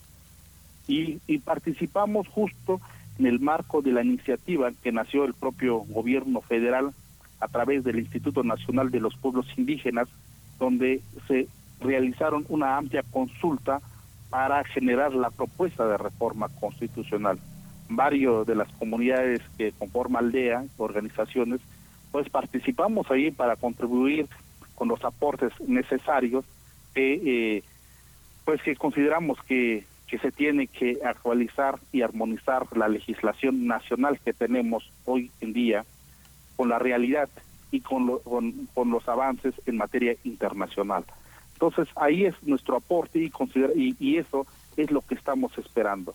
Se ha buscado a la Consejería Jurídica para que pues eh, se, se ponga a, a disposición de las y los legisladores este documento y se pueda reabrir el debate. Sin embargo, está ahí eh, esperando, durmiendo en lo justo de los sueños y esperamos que pronto, en el marco de, de este esta situación que estamos atravesando a nivel nacional, creo que es necesario reabrir el debate a nivel nacional, tal cual con las y los legisladores, con los pueblos indígenas, con los académicos comprometidos, con las comunidades, pues para ver cómo se debe de avanzar en materia de pueblos indígenas y que no eh, se muestre este esta cara clasista de las los legisladores o de nuestro estado discriminatorio hacia los pueblos, sino desde luego se entendería como una discriminación racial e institucional que eh, estaríamos nuevamente siendo afectados. Muy bien, José Pablo, por último, ahora sí, ¿qué, ¿qué, expectativas tienen de la discusión en el Senado en estos, en estos momentos? El día de ayer, el día de hoy, eh, se acaba el, eh, la, el periodo ordinario de sesiones en el Congreso de la República. ¿Cuáles son las expectativas y qué están planeando en caso de tener uno u otro resultado por parte de, Alianza que están planeando, de, de la Alianza por la Determinación y la Autonomía? Pues primero, estamos pensando en la reconsideración, debe haber una reconsideración. Nunca puede seguir estando un México sin los pueblos indígenas. la propia Constitución plantea. Hemos estado desde eh, años y somos creo que la parte viva de la que, que cuidamos, que seguimos protegiendo la esencia de nuestro país. Entonces no puede avanzar un debate legislativo sin la participación de los pueblos indígenas. Consideramos que tiene que haber una, una reconsideración para que se garantice plenamente el derecho a la libre determinación. En segundo, nosotros como organizaciones y colectivos pues nos estamos organizando, estamos bajando la información y gracias pues a la, al apoyo de los medios comprometidos con la sociedad y como los pueblos indígenas como ustedes, pues también para que se enteren, porque a veces esto, si bien están en el debate en las redes sociales y todo, cuesta bajar la información directo a las comunidades, es, es lento para que se puedan ir organizando. Y también pues estamos analizando las vías jurídicas para defender este atropello, para tratar de señalar igual, eh, como decíamos, hay informes pendientes, hay observaciones que se le han dicho al Estado mexicano, pues también para pues hacer llegar lo que está pasando en relación a la agenda de los derechos de los pueblos indígenas. Sí, pues José Pablo, José Pablo Antonio, muchas gracias. Lo que quieren es hablar, lo que quieren es discutir, como pasa con mujeres, con infancias, con adultos mayores, se normaliza el patriarcado, se normaliza la discriminación, el racismo y no hay diálogo. No hay diálogo. Gracias por estar con nosotros, por este reconocimiento que le hace a Radio UNAM como un espacio donde podemos conversar estas cosas. José Pablo Antonio, eh, ciudadano indígena de Santa María de Lotepec, Mije, perteneciente al pueblo Ayuc. Muchas gracias. Muchas gracias y muchas gracias a tu amable auditorio por escuchar y darnos la palabra. Que tengan un excelente día. Gracias. Igualmente, José Pablo Antonio, y bueno, vamos a seguir, por supuesto, la pista de este tema, eh, vamos a dar seguimiento y nosotros, bueno, hacemos una pausa, 8 con 33 minutos, a cargo del Elton John, I'm Still Standing, es la canción a continuación.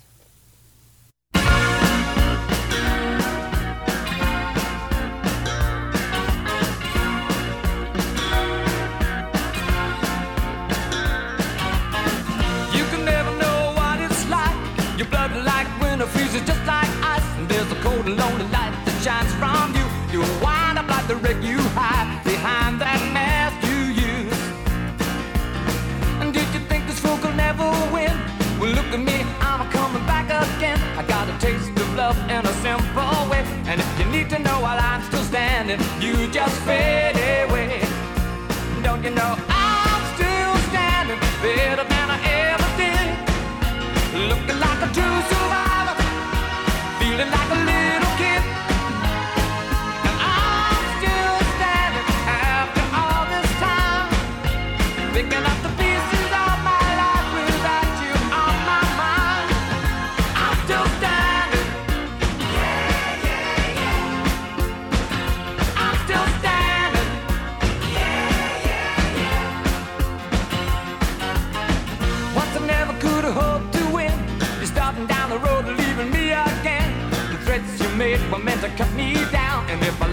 just a circus, you'd be a clown by now.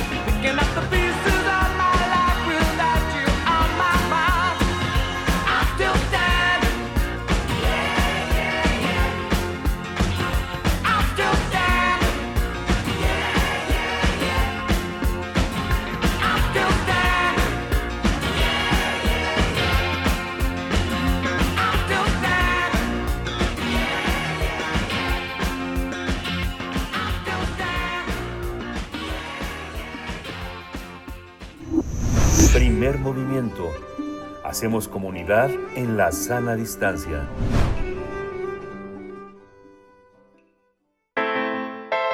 Nota Internacional. En los últimos meses, presidentes de izquierda lograron reemplazar a líderes de derecha, por lo que en América Latina se extiende un cambio significativo. A finales de octubre, Luis Ignacio Lula da Silva ganó las elecciones presidenciales en el Brasil, obteniendo el 50.9% de los votos frente al 49.10% que obtuvo el opositor de la derecha, el actual presidente Jair Bolsonaro. Es así como el expresidente que gobernó el país de 2003 a 2010 regresó al poder haciendo un llamado a la unidad de un Brasil azotado por la pandemia, la crisis social y política. Lula se comprometió a restaurar la paz y gobernar para todos los brasileños en un país profundamente dividido. También a mediados de este año, el izquierdista Gustavo Petro dio la sorpresa al ganar las elecciones presidenciales en Colombia, por lo que se convirtió en el primer presidente electo de izquierda en ese país. Estas fueron unas elecciones históricas, eh, eh, este, eh, porque nunca antes en Colombia, desde su proclamación como República Independiente en 1810, había gobernado la izquierda. Otro hecho sin precedentes ocurrió en diciembre de 2021 cuando la izquierda y el ex líder estudiantil Gabriel Boric, de 35 años, ganó las elecciones presidenciales y se convirtió en el mandatario, además el mandatario más joven de Chile. Boric ganó con una amplia mayoría al obtener el 55.87% de los votos, mientras que su oponente de derecha, José Antonio Cast, quedó atrás con el 44.13% de los votos. Apenas en noviembre pasado el mandatario chileno visitó el Senado de México, donde reiteró que la unidad debe de imperar entre los pueblos de América Latina para alcanzar el bien común. Vamos a tener un análisis sobre el mapa político de América Latina, la izquierda y la derecha en disputa. Nos acompaña a través de la línea esta mañana el profesor Nayar López Castellanos, politólogo, latinoamericanista, profesor de la Facultad de Ciencias Políticas y Sociales de esta Casa de Estudios. Profesor Nayar López, muy buenos días, bienvenido. Gracias por aceptar una vez más en nuestra última conversación, pues nos quedamos con temas pendientes y a manera de cerrar este, este año también con el balance, con el recuento, es que te damos la bienvenida. Nayar López, gracias. Muy buenos días, Berenice Miguel Ángel. Muchas gracias, profesor Nayar López. Eh, ¿cómo, por, dónde, ¿Por dónde empezar a atender estos puentes y observar en una visión de red toda esta, toda esta manifestación latinoamericana? Bueno, yo creo que eh, sin duda la, la continuidad de, de algunos proyectos y la emergencia de los que ustedes acaban de señalar, el caso de Chile, de Colombia, eh, y bueno, de alguna manera la previsible, aunque muy ajustada victoria de Lula en Brasil, nos muestra que hay una, eh, se está como cerrando de alguna forma el ciclo eh, de gobiernos conservadores y de derecha en algunos países que no habían transitado por este escenario. ¿no? de alguna manera, el caso de Chile, digamos, había tenido su antecedente con, con la la presidenta eh, eh, Bachelet. perdón, sí, Michelle Bachelet, que en su momento algunos consideraban como de izquierda, desde mi punto de vista no lo, no lo vi tanto así porque no, no, no se eh, definió, digamos, ¿no? por hacer algún tipo de transformación que, que moviera el tapete de la constitución pinochetista que, que, todavía sigue estando vigente en, en Chile. ¿no? Y en este sentido Boric se, se, ubica más un poco en esta lógica, digamos. Pero hechos históricos, como lo bien lo señalaba en el caso de Colombia, que pues en la historia de Colombia no había tenido no había emergido una fuerza que pudiera eh, derrotar a la, al sector conservador que es bastante fuerte en, en, Colombia y que eh, tuvimos un momento de máxima expresión con el uribismo en este siglo XXI. Entonces yo creo que son algunos países que no habían, no se habían terminado de, digamos, de incorporar en esta oleada de, gobiernos eh, progresistas, de izquierda, de centroizquierda. ¿no? Habría que ampliar un poco el abanico en ese sentido. Muchas veces se utiliza simplemente el término de progresistas para eh, incluirlos a todos, pero yo creo que hay que definirlos a cada uno de acuerdo a sus eh, proyectos de transformación, a la capacidad y fuerza que puedan tener en ese sentido, porque, bueno, muchas veces, un poco lo comentábamos otra vez, no tienen no tiene una mayoría en el Congreso, entonces tiene una limitación, digamos, de hacer reformas más estructurales que permitan cambios, ¿no? Más allá de las políticas públicas que se pueden definir desde el gobierno. Y en ese sentido, pues también se refleja eh, pues una tendencia de, de un hartazgo eh, no solamente de lo que signific- ha significado el modelo neoliberal, eh, ¿no? la fase neoliberal del capitalismo en América Latina y el Caribe, sino también de los eh, límites a la participación eh, eh, política de la sociedad y en el casos particulares como el de Colombia, bueno, pues todo lo que ha significado el autoritarismo, la represión eh, de un Estado que se vio eh, infiltrado desde el propio crimen organizado, pero también desde los sectores más de, de corte fascista, digamos, aún con el gobierno de Petro, cada semana siguen siendo asesinados líderes ambientalistas y campesinos en- sociales en, Colombia, ¿no? Justo el día de ayer fue asesinado un líder agrario. Entonces, en este escenario, bueno, pues eh, son, son países que tienen particularidades muy específicas, pero que en su conjunto comparten eh, una, una tendencia que está marcando a la región latinoamericana y caribeña y que tiene que ver con eh, liberarse, digamos, de una historia copada por la política tradicional, por los sectores conservadores, por las élites económicas, pero que obviamente tiene pues eh, piedras en el camino, ¿no? No es nada sencillo simplemente eh, eh, dice la definición de que si se gana el gobierno, si se gana el poder, ¿no? En muchos de estos casos en realidad pues se trata de llegar al gobierno, de, de obtener la- el triunfo y llegar al gobierno, no el poder, y lo estamos viendo en el caso particular y concreto de Perú, ¿no? Ujú. Eh, Nayar López, precisamente eh, hablas y, y con esta figura de hay piedras en el camino, hay tensiones, no está siendo nada fácil y precisamente cerramos el año con esto, vamos cerrando el año con esto. Bueno, todavía nos quedan 15 días, ¿verdad?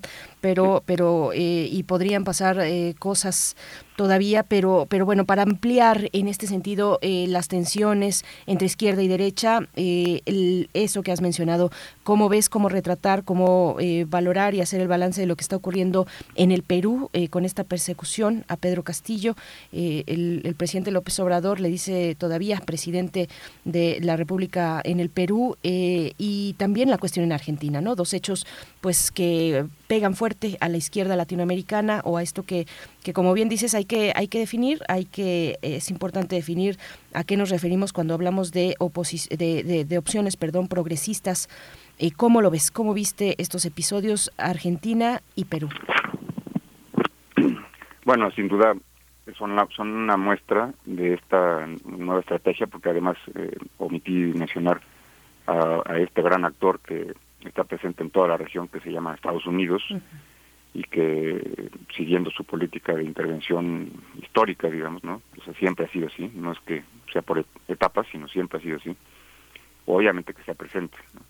Y cuando hablamos este, de golpes de Estado, pues no podemos pensarlo sin la aprobación de Estados Unidos o su operación directa, como ha sucedido en muchos casos. Entonces, este, este gran actor también influye. Y entonces, en ese caso, en este sentido, eh, ver los, los escenarios que se están viviendo en Argentina y Perú, pues son un, una, es un, ejemplo más, digamos, o un caso más, desafortunadamente, de una tendencia que se ha desarrollado ya desde hace varios años que se llama, bueno, tiene varios nombres, ¿no? Pero eh, guerra blanda, eh, la, la, la guerra de cuarta generación, el golpe blando, golpes, golpes, golpes eh, ¿no? Pero que van justo a la desarticulación y a la división, incluso, incluso la división de los proyectos que se plantean un gobierno eh, progresista o de izquierda, ¿no? De- dependiendo de los casos.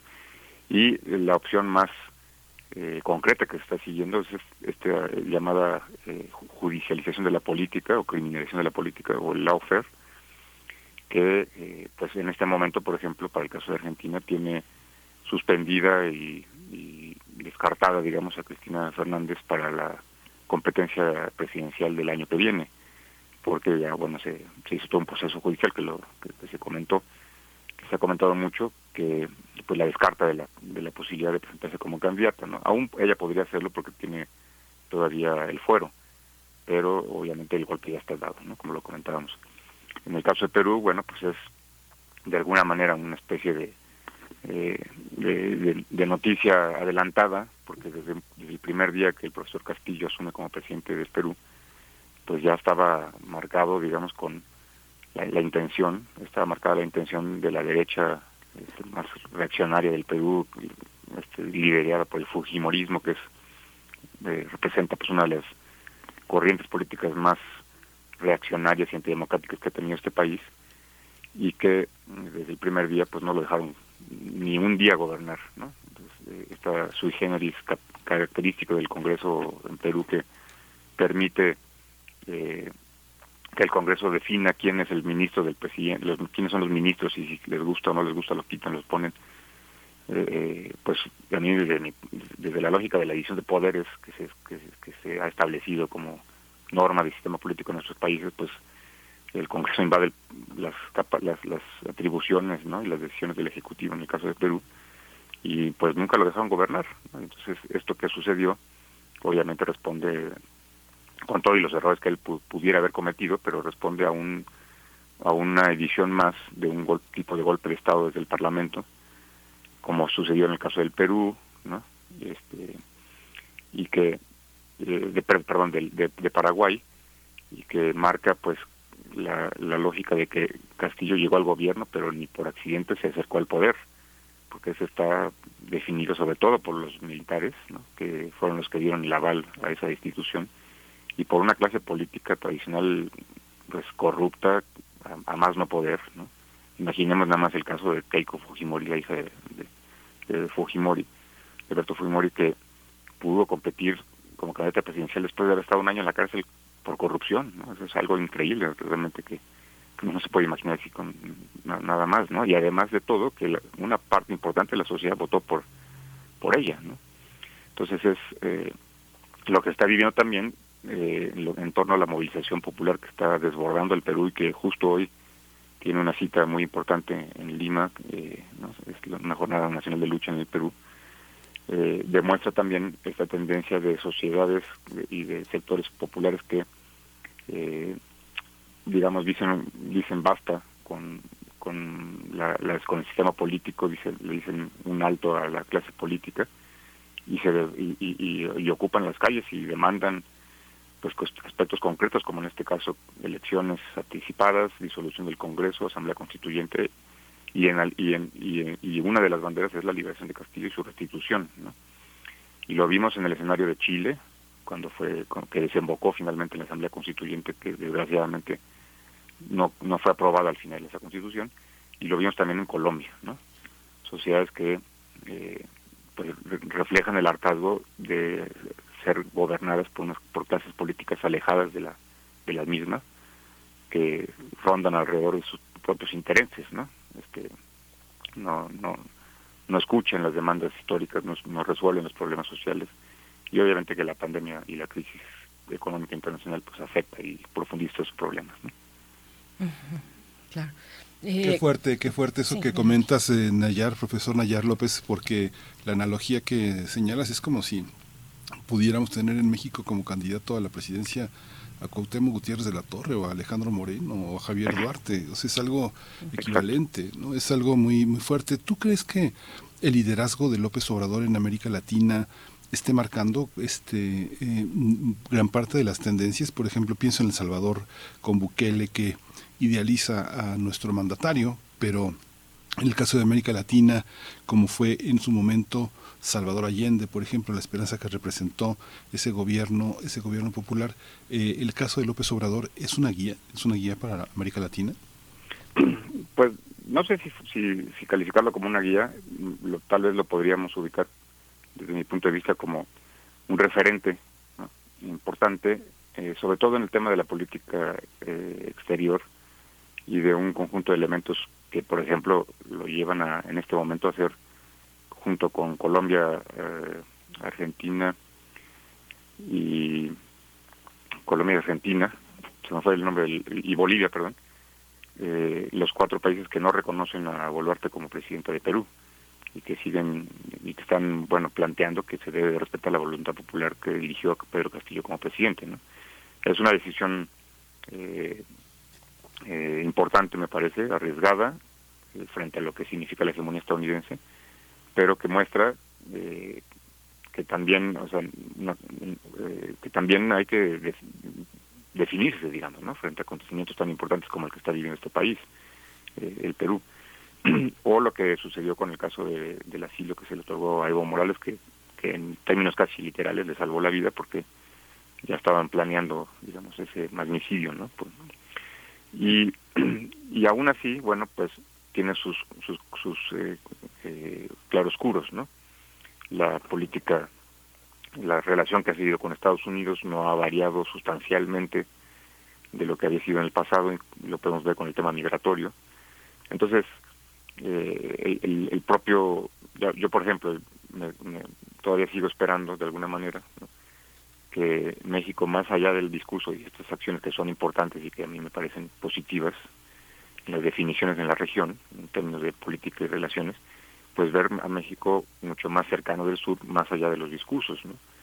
que por ejemplo se por qué no pensar en, involucrarse y en incorporarse a Mercosur o a ALBA a la Alianza Bolivariana de los Pueblos de Nuestra América o a Mercosur eh, que serían formas de darle más eh, fuerza digamos a la a esta tendencia que ha marcado bien en el discurso de la unidad de América Latina no de la enorme cantidad de problemáticas y, que, que, se comparten en la región y que solamente se van a poder resolver desde la propia región de forma colectiva, independientemente de las diferencias que puedan tener los propios gobiernos. ¿no? Entonces yo creo que en ese sentido sí así es, sí está marcando esa esa referencia, digamos, ¿no? Pero comparte yo creo que este este es, es como un liderazgo compartido, ¿no? En la región sobre todo ahora también pensando en que Lula regresa al escenario desde la presidencia de Brasil, lo que en otros en otro espacio de influencia, digamos, significa también el, proceso venezolano con Nicolás Maduro, lo que significa Cuba, el Petro, que también ha tomado un papel muy relevante, muy importante en la región, con, con una voz en, espacios multilaterales como como el tema, por ejemplo, como el, con el tema eh, eh, ambiental, que se dio en la COP27, entonces yo creo que eh, es un conjunto de, de, presidentes, incluyendo a, López Obrador, que están eh, desde diferentes temáticas, diríamoslo así, dando eh, pautas para que la región tenga una mayor fuerza en el concierto internacional, ¿no?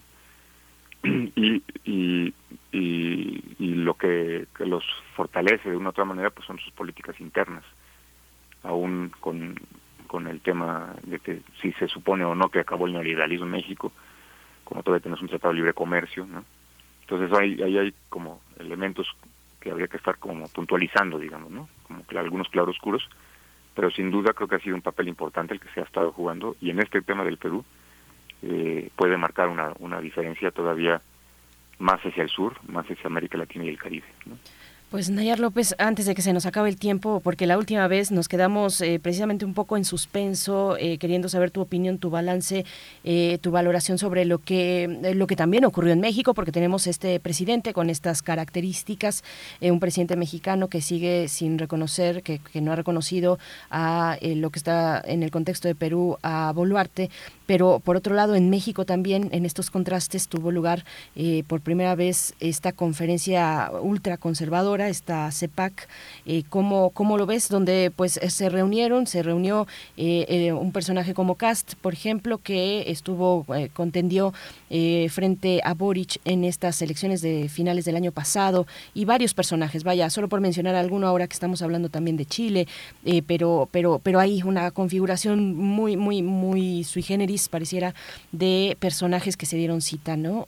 ¿cómo, cómo, ¿Cómo lo ves? ¿Cómo viste ese momento que impactó tiene a, la luz también de una candidatura que ya ha anunciado Donald Trump en el contexto después de las elecciones de noviembre. Anunció que presentaría su candidatura para la presidencia y es esta CEPAC la que ha acompañado a Donald Trump, le ha eh, pues allanado el camino para para le allanó el camino en 2015 para la para ganar la presidencia finalmente. ¿Cómo lo ves? Sí, pues no, pues es un tema muy importante y me parece que es digamos una una eh, un reflejo, digamos, de todos estos sectores ultraconservadores que han tomado cierta fuerza, cierta, por decirlo de manera sui generis o, paradójica, porque depende, claro, de los países, ¿no? De donde tengan, donde han tenido mayor capacidad pero este esa, ese espacio donde se reflejó y se proyectó el pensamiento real de esta derecha más reaccionaria, conservadora, que se refleja sobre todo, por ejemplo, en personajes como Trump o Bolsonaro, eh, por hablar de este continente, pero que en el, pero a la cual también, por ejemplo, asistió Lech Walesa, el expresidente de Polonia, que fue uno de los principales artífices de esa última etapa del bloque socialista europeo, y que junto con, con Karol Wojtyła, o mejor conocido como el Juan Pablo II, pues articularon la caída del, del, proyecto de socialismo en Polonia y el muro de Berlín, etcétera, etcétera. ¿no? Ese personaje estando acá presente, junto con uno de los principales referentes de, de Trump, eh, de sus asesores y, y, bueno, un sinfín de, de políticas y políticos de América Latina que reflejan esa fuerza que ha tomado, ¿no? Y que y que está detrás, digamos, de las decisiones que están tomando en Perú en este momento, que apoyaron abiertamente el golpe de Estado en Bolivia, es decir, una derecha eh, cada vez más aventada, digamos, en ese sentido, y que justo, eh, bueno, la primera vez que además se hace un evento de esa naturaleza en, en nuestro país, pues es como una provocación de alguna otra manera en un contexto mexicano que ya se aproxima o ya estamos casi casi ahí en el entorno electoral de la sucesión del 24 y que eh, pues es de alguna manera decir bueno aquí estamos presentes no y tenemos eh, y nos coordinamos no y esto es importante de tomarlo en cuenta porque bueno la cantidad de cosas que se dijeron ahí que, que impactan pero que más allá del discurso pues lo vemos también reflejados en pues en lo que está cómo está actuando ahorita la, la denominada presidenta de Perú Boluarte eh, van ya nueve muertos asesinados en las protestas y dos jóvenes más justo el día de ayer.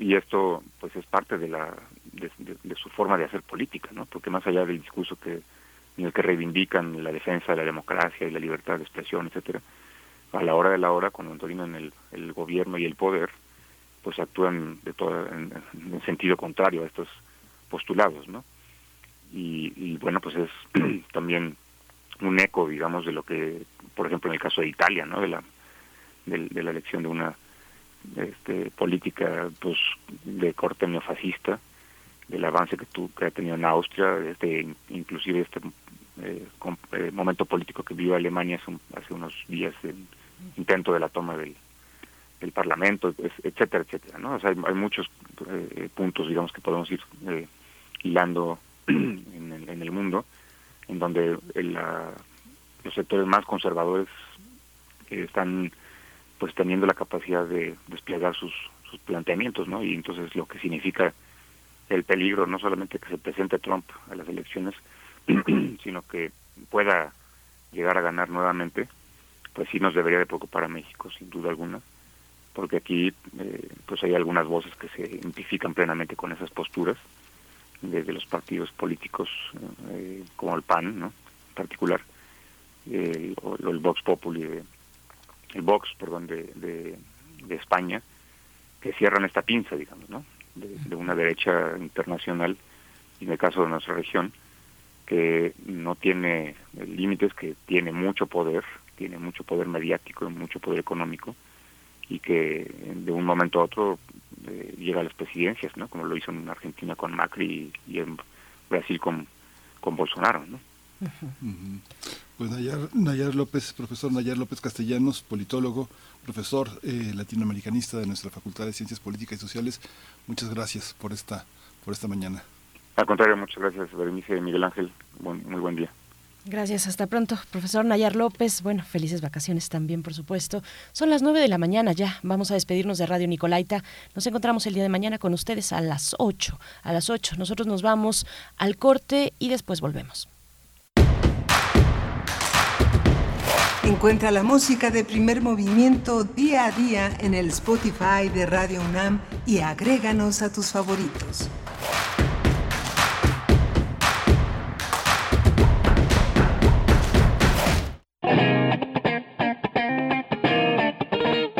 Este es el sitio donde se intersecta toda la música. Toda. Intersecciones Encuentros de la Fusión Musical. Todos los viernes a las 21 horas por el 96.1 de FM. Radio UNAM. Experiencia sonora. ¿Sabes qué tienen en común? El polvo de una estrella durmiente, el moco de King Kong o el enano más alto de todos. Pues que a todos los puedes encontrar en la radio. Solo tienes que decir las palabras mágicas. ¡Hocus Pocus! Para tus orejas y escúchanos todos los sábados a las 10 de la mañana por Radio UNAM. Experiencia sonora. Ser verde no es estar a la moda como muchos piensan.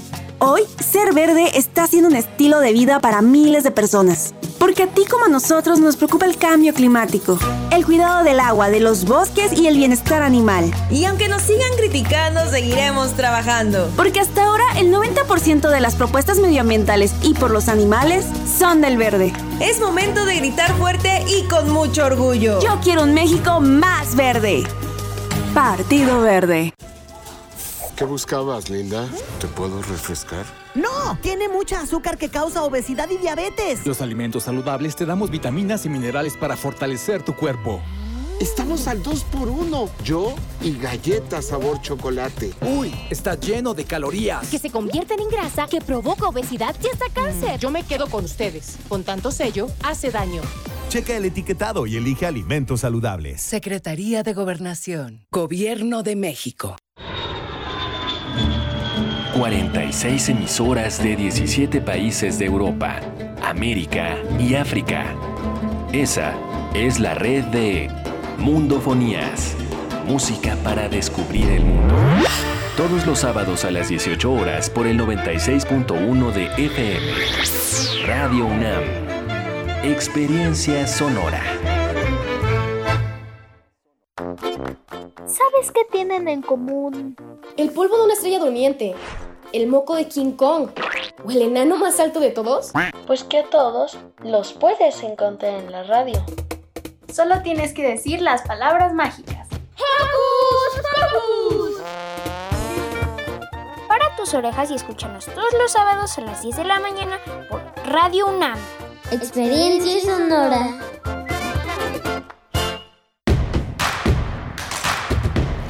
Síguenos en redes sociales. Encuéntranos en Facebook como Primer Movimiento y en Twitter como arroba PMovimiento. Hagamos comunidad.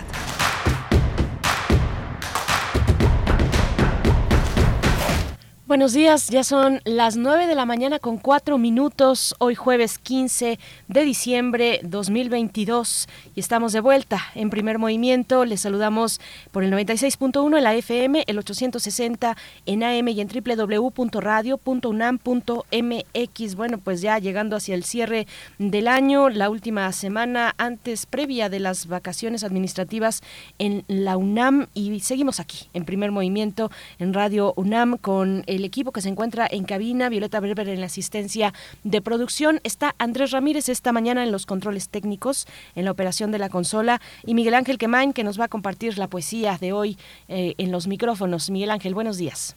Hola Berenice, buenos días, buenos días a todos nuestros radioescuchas.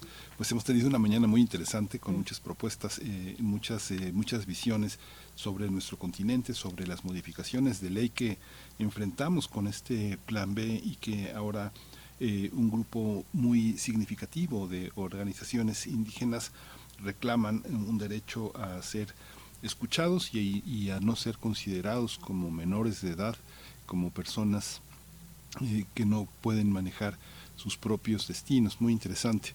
Tuvimos también la presencia de la Compañía Nacional de Danza eh, eh, con el Cascanueces, una, una campaña que empieza este próximo viernes, mañana, que bueno, va a ser muy interesante nuevamente el regreso después de dos años de eh, trabajo a distancia, de pausa y bueno, vamos a ver cómo, cómo se desempeñan. Vamos a tener en un momento a Alberto Betancourt con los mundos posibles hacia una transición agroecológica con una dimensión social, con maíz, si hay país, dice Alberto Betancourt.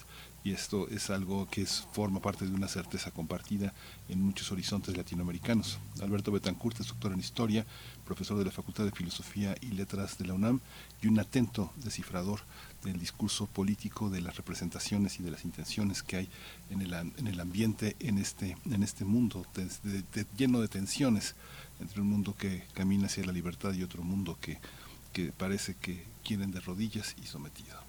Pues así, así estamos llegando a este cierre de año. Miguel Ángel, y también al final del programa, antes de despedirnos, tendremos la participación de Jacobo Dayan, coordinador académico, no, ya no es coordinador académico de la Cátedra Nelson Mandela, lo fue, pero es eh, el titular, eh, el director del Centro Cultural Universitario Tlatelolco, y nos estará comentando en nuestra sección de Derechos Humanos, pues este episodio que ha denunciado Javier Sicilia, el escritor Javier Sicilia, eh, activista también, sobre un momento momento de censura, un episodio de censura que eh, vivió eh, con la jornada, con la jornada semanal y, hace su, su, réplica Javier Sicilia que titula Censura e Intolerancia y, bueno, retoma, retoma esta cuestión Jacobo Dayan eh, para, para el cierre del programa.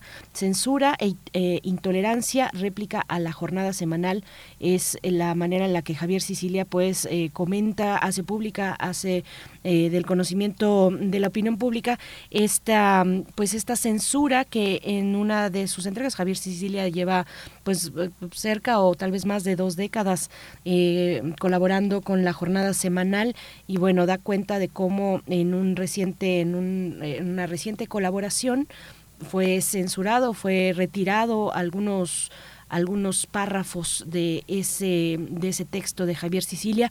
Bueno, vamos a tener los, los detalles con Jacobo Dayan, la lectura y el análisis de Jacobo Dayan con ese tema, Miguel Ángel. Así es que, bueno, también recomendarles que se acerquen a la Gaceta Universitaria, pues ya es la la Gaceta del día de hoy, la última del año, en realidad ya la última del año antes de irnos de vacaciones, cómo pasar el fin de año sanamente con nuestro dinero navideño también eh, recibe el 2023 sin demasiados excesos ni culpas y ahí te explican la ruta, es lo que dice la, la Gaceta Universitaria, gaceta.unam.mx y bueno, pues dan una serie de recomendaciones, una serie de recomendaciones para no lanzarse desbocadamente a los excesos, a los excesos eh, culinarios que son pues sí propios de esta, de esta época, pero hay que cuidarnos, hay que cuidarnos en todos los sentidos, también en el sentido financiero para que enero no nos agarre pues con esto que,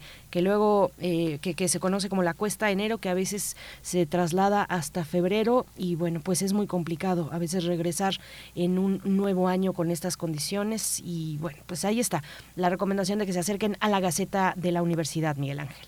Sí, pues muy muy muy interesante el último número hay que conservarlo y que sea nuestro puente para el próximo año que sea nuestro puente. Pues nos vamos a ir con la poesía necesaria, 9 con 9 minutos. Es hora de poesía necesaria. Pues hoy voy a leer un poema de Costas Esteriopoulos, un poeta griego muy, muy importante en el panorama contemporáneo de Grecia. Es la traducción de Francisco Torres Córdoba, alguien que hace eh, muy a menudo traducciones de la poesía griega.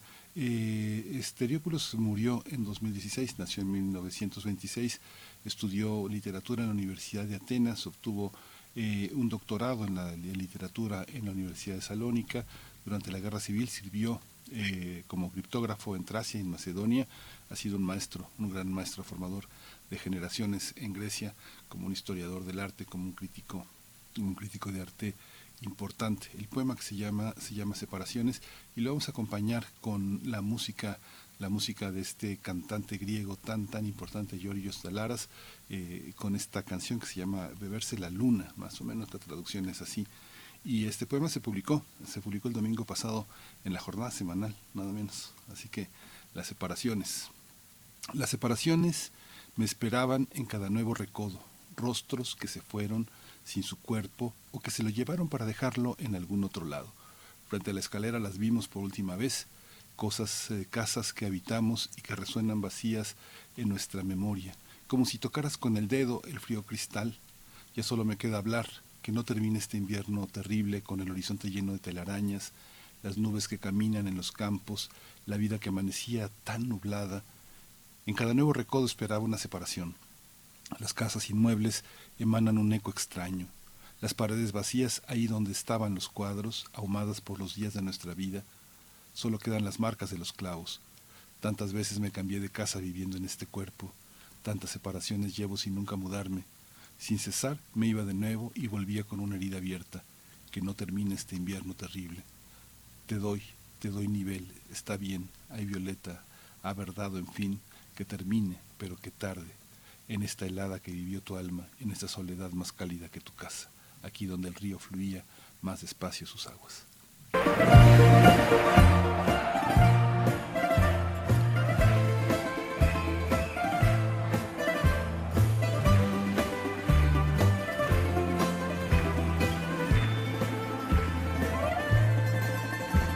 Θα πιω απόψε το φεγγάρι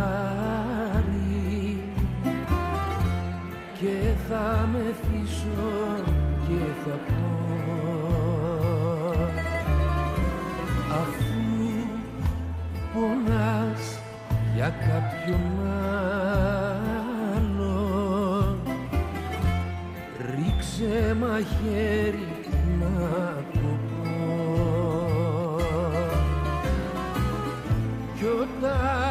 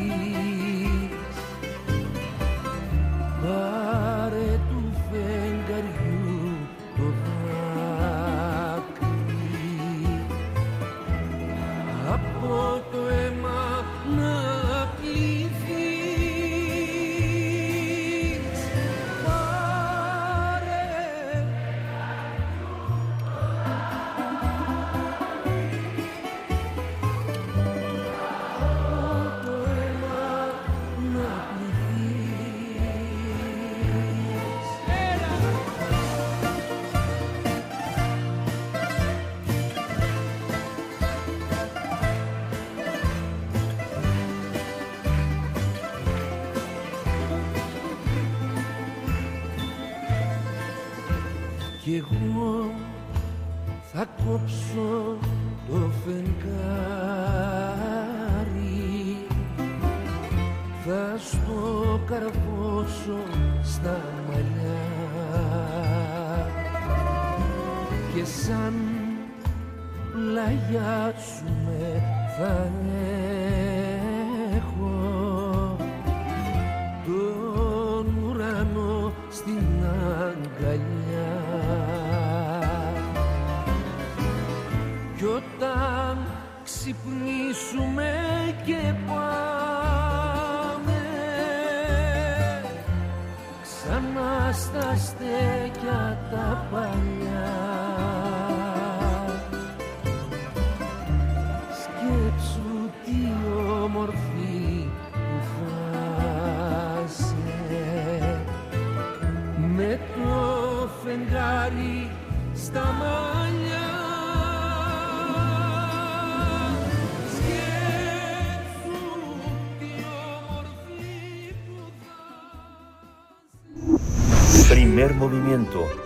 Hacemos comunidad en la sana distancia.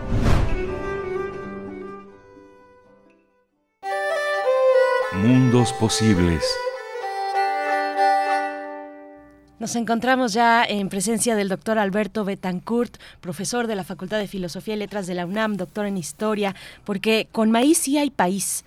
Hacia una transición agroecológica con dimensión social, damos continuidad a este tema que eh, retomaste, que tomaste con atención importante la semana pasada, doctor Alberto Betancourt. Bienvenido a la cabina. Estamos aquí en cabina, nos separa una mampara transparente y nos une eh, pues el deseo de avanzar en comunidad a través de estos eh, pues de, de estos repasos que nos haces, de estas ideas que colocas en un espacio como este. Alberto Betancourt, ¿cómo te encuentras? Berenice, eh, Miguel Ángel, amigos que hacen comunidad con nosotros, un abrazo para cada uno de los que nos hacen el honor de escucharnos. Pues muy contento, Berenice, la verdad es que es muy emocionante poder estar aquí en la cabina de Radio UNAM con todas las precauciones debidas, como que regresó la época en la que hay que cuidarnos, pero que, qué maravilla poder estar aquí, ¿no? En, en el lugar en el que sale la transmisión con la que hacemos comunidad. Yo siempre concibo a Radio UNAM como si fuera una fogata en la que estamos todos reunidos intercambiando puntos de vista. Qué bonita imagen. Bienvenida, Alberto. Gracias, Miguel Ángel. Pues quisiera yo comenzar compartiendo con ustedes una experiencia radiofónica que ocurrió la semana pasada. Resulta que mientras nosotros estábamos transmitiendo al aire, la maestra Alejandra Chávez Oropesa de la escuela secundaria eh, Crystal House se enteró del tema que nosotros íbamos a tratar y le propuso a sus alumnos escuchar en vivo el programa. Y los alumnos estuvieron escuchando el programa y al final hicieron una discusión sobre la importancia de defender los maíces criollos mexicanos, la preocupación del empleo de los pesticidas, las alternativas agroecológicas e incluso pues hicieron un, un reporte de la discusión. A mí la verdad me conmovió mucho, espero no estar cometiendo una indiscreción al aire. La, maestra Alejandra, que es mi amiga, que es colega historiadora, fue la que me compartió esto, pues me dijo que incluso al final todos estaban tan emocionados que decidieron darse un aplauso por haber tenido una discusión sobre un tema tan importante. Y con eso quería empezar, Berenice, compartiendo esto que pues a mí me, me causó mucha, mucha emoción.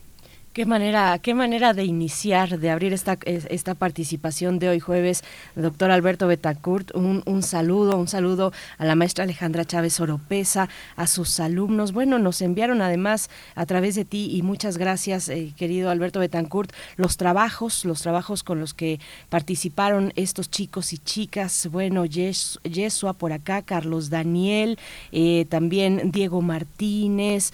Eh, bueno, pues todos los chicos, Natalia, Natalia también Ramírez. Mm, voy a son, son escritos a mano, así es que algunos es difícil descifrar. Fernando Corona, bueno, eh, es una eh, gracias por compartirlo, Alberto Betancourt, porque apreciamos mucho en este espacio pues esos eventos, esos eventos muy bellos de, de, de, reunión a pesar de la distancia y la posibilidad que nos da la radio, la radio pública y universitaria para llegar a esos espacios, ¿no? Insospechado. Sí, y fíjate, Berenice, fíjense también, Miguel Ángel, que pasó algo más. También eh, nos hizo el honor de escucharnos mi amigo Joaquín Salvador, a quien yo mencioné la semana pasada, y les mandó unos regalos a ti, Berenice, y a Miguel Ángel, regalos de diversos productos elaborados en Santana Tlalcotenco, en Milpalta.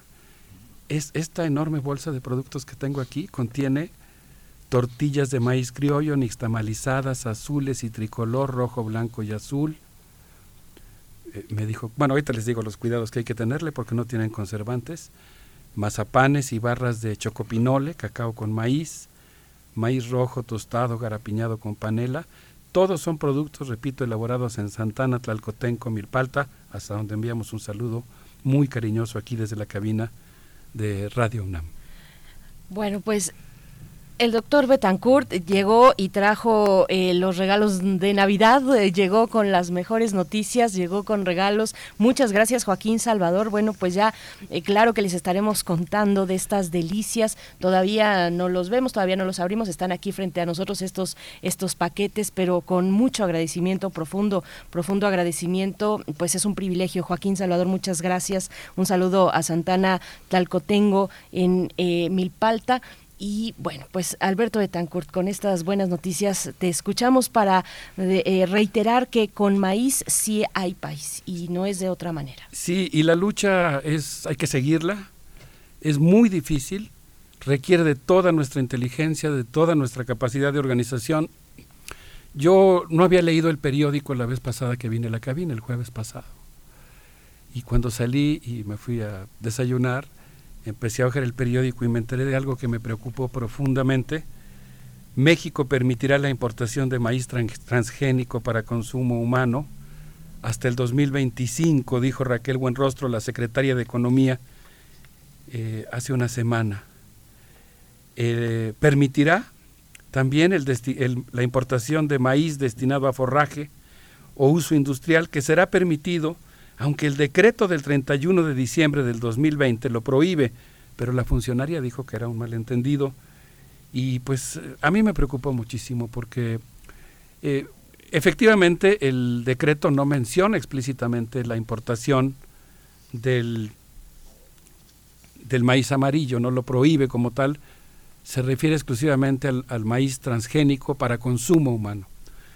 Pero es una muy mala noticia por diversas razones. En primer lugar, porque pues se nota que nuestros buenos vecinos, eh, o parte de nuestros nuevos vecinos, yo creo que nuestros buenos vecinos se componen de dos sectores muy importantes, particularmente estoy hablando desde luego de la compleja sociedad estadounidense. Por un lado, pues están las grandes empresas multinacionales, estas empresas que producen semillas, fertilizantes, alimentos chatarra, que están presionando con todo al gobierno mexicano y que por lo visto pues están obteniendo logros en esa presión.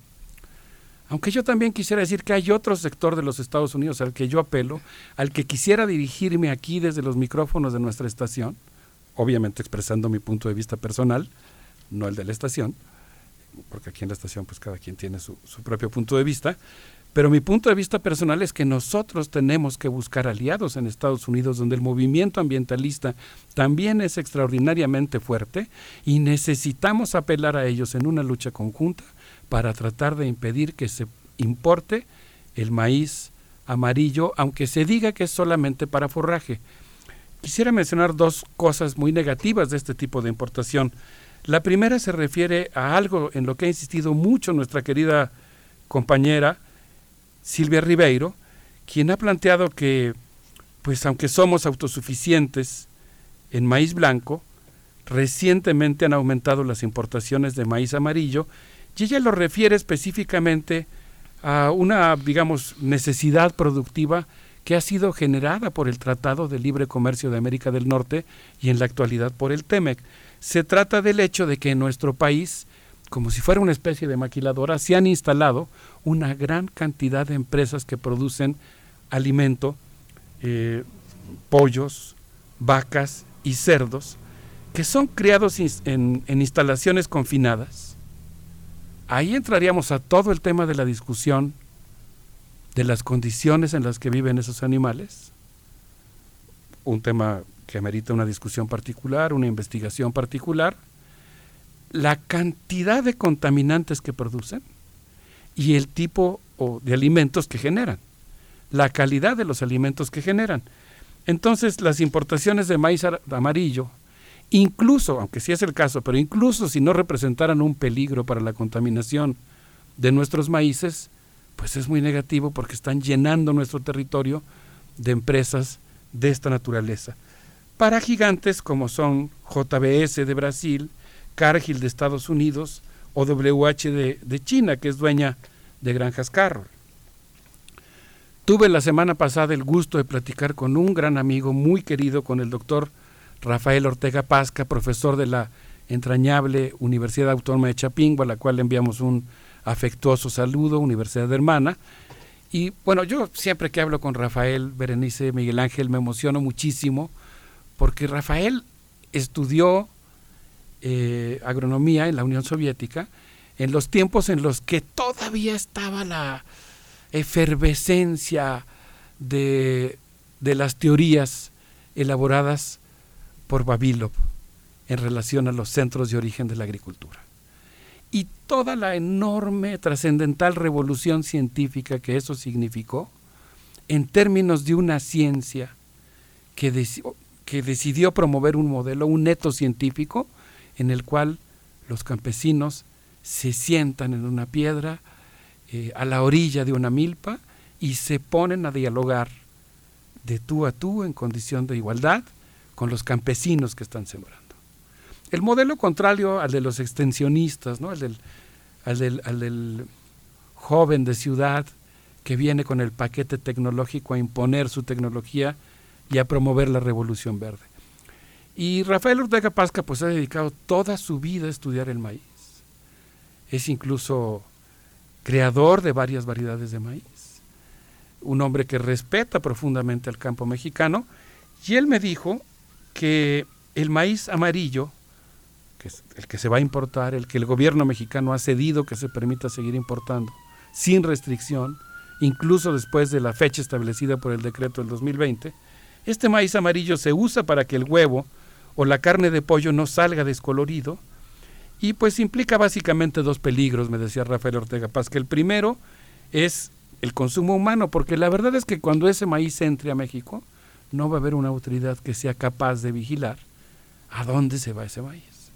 O sea, teóricamente o jurídicamente, legalmente va a estar prohibido que se destine el maíz amarillo para el consumo humano. Pero en la práctica la verdad es que nosotros no vamos a saber para qué se está usando ese maíz. Entonces existe el riesgo de que grandes cantidades de maíz transgénico pudieran derivarse ilegalmente en, para, la, eh, para el consumo humano. Pero existe un segundo peligro, el más grave, y es el hecho de que pues este maíz, eh, aunque tenga como destino el forraje, pudiera contaminar a los maíces mexicanos. Y ahí nosotros estamos hablando de un maíz, lo hemos eh, dicho, pero no, no está de más insistir. Estamos hablando de uno de los grandes prodigios ocurridos en la historia de la especie humana que consistió en la domesticación de una planta como es el maíz, eh, en la cual eh, los pueblos mesoamericanos no solamente domesticaron una planta silvestre, sino que la dotaron de una enorme diversidad, de una gran riqueza genética y de una enorme plasticidad. Es decir, el hecho de que esta planta pues ahora tiene la posibilidad de desarrollarse o de adaptarse en muy diferentes líneas de evolución biológica. Para decirlo brevemente, pero sin exagerar, digamos, basándome un poco en los trabajos o digamos basándome, citando como una fuente muy confiable los trabajos del doctor Alejandro Casas, colega nuestro de nuestro del campus de la UNAM en Morelia, gran experto en procesos de domesticación, podemos decir que los campesinos mexicanos se han convertido en parte de una fuerza evolutiva que ha intervenido en el curso de la eh, evolución de las plantas, en este caso hablamos del maíz, pero podríamos decir algo similar para la calabaza, el frijol, etcétera, etcétera, el chile, y pues ha producido una gran diversidad. Y la importación de maíz amarillo representa un peligro para esa diversidad. Por eso yo pienso que los mexicanos pues tenemos la obligación de movilizarnos, de actuar con toda nuestra inteligencia para frenar a esa digamos, eh, presión extranjera sobre nuestro país y también a, esa, a ese sector de la 4T que yo califico como un sector de derecha, no incrustado, que forma parte del gobierno como una de sus diversas, de las diversas fuerzas que lo componen, que pues eh, creen el modelo de los agronegocios, creen el libre comercio con, con fervor, diría yo, incluso alguien podría aceptar el libre comercio, pero pues con una mirada crítica, tratando de atemperar sus efectos negativos, tratando de corregirlo. Yo en lo personal pienso que definitivamente es un modelo que no nos conviene, que atenta contra nuestra soberanía. Pero entonces en ese contexto, pues me parece que es muy importante eh, abordar este tema y particularmente plantear cuáles son las alternativas existentes. Y en ese sentido, pues solamente quisiera decir que tal como lo había prometido, tuve mucha suerte porque tuve la oportunidad de platicar con dos amigos muy queridos esta semana, eh, con Quetzal Argueta Prado y con Iván González Márquez, y Quetzal me contó de una experiencia del Centro de Investigaciones y Asistencia en Tecnología y Diseño del Estado de Jalisco, el CIATEC. Claro, eh, Quetzal es eh, un profesor de la ENES, del campus de la UNAM en Morelia, híjole, con unos trabajos pero verdaderamente impresionantes sobre historia de las semillas en México, pero él me contó de esta experiencia de Jalisco y me dijo que ese centro de CONACID encontró, por ejemplo, una planta que produce una molécula tóxica que aletarga las arbences. El centro se encuentra inmerso actualmente en lo que podríamos llamar una auténtica revolución científica y está tratando de cambiar sus paradigmas de una orientación pues casi casi muy influenciada, muy centrada en, la, en resolver las necesidades de las tequileras y ahora pues está en un gran vuelco tratando de enfocar todas sus energías a la producción agroecológica. Y ahí Quetzal me contó, por ejemplo, que hay 300 estudiantes en ese centro que para graduarse tuvieron que desarrollar una comunidad de aprendizaje. Ese, ese fue su, su proyecto de titulación y cada comunidad de aprendizaje tenía que desarrollar un proyecto para sustituir pesticidas, fomentar métodos orgánicos, eh, fortalecer el poder de la comunidad. Entonces, en medio de este contexto de amenazas muy serias, de retrocesos también eh, por parte del gobierno mexicano, por eso yo creo que tenemos que insistir para fortalecer a los sectores dentro del gobierno, pero sobre todo fuera del gobierno o junto con los que están fuera del gobierno, para insistir, para que sea una gran fuerza política la que, la que imponga un gran costo a los políticos que se atrevan a ceder, ¿no? Digamos, eh, creo que esto le va a dar fuerza eh, al propio Estado mexicano en la medida en que la sociedad haga oír su voz y defienda nuestros maíces criollos. Y en ese sentido, Berenice Miguel Ángel, pues yo quería eh, proponerles que pudiéramos escuchar ahora al doctor Iván González Márquez, un estudioso de la agroecología, pues yo diría que incluso en una dimensión que es casi filosófica y que nos va a compartir una experiencia que él ha vivido como promotor del programa Pies Ligeros que está promoviendo CONACYT. Vamos a escuchar, vamos a escuchar a Iván González Márquez, promotor de este programa Pies Ágiles. Vamos con ello.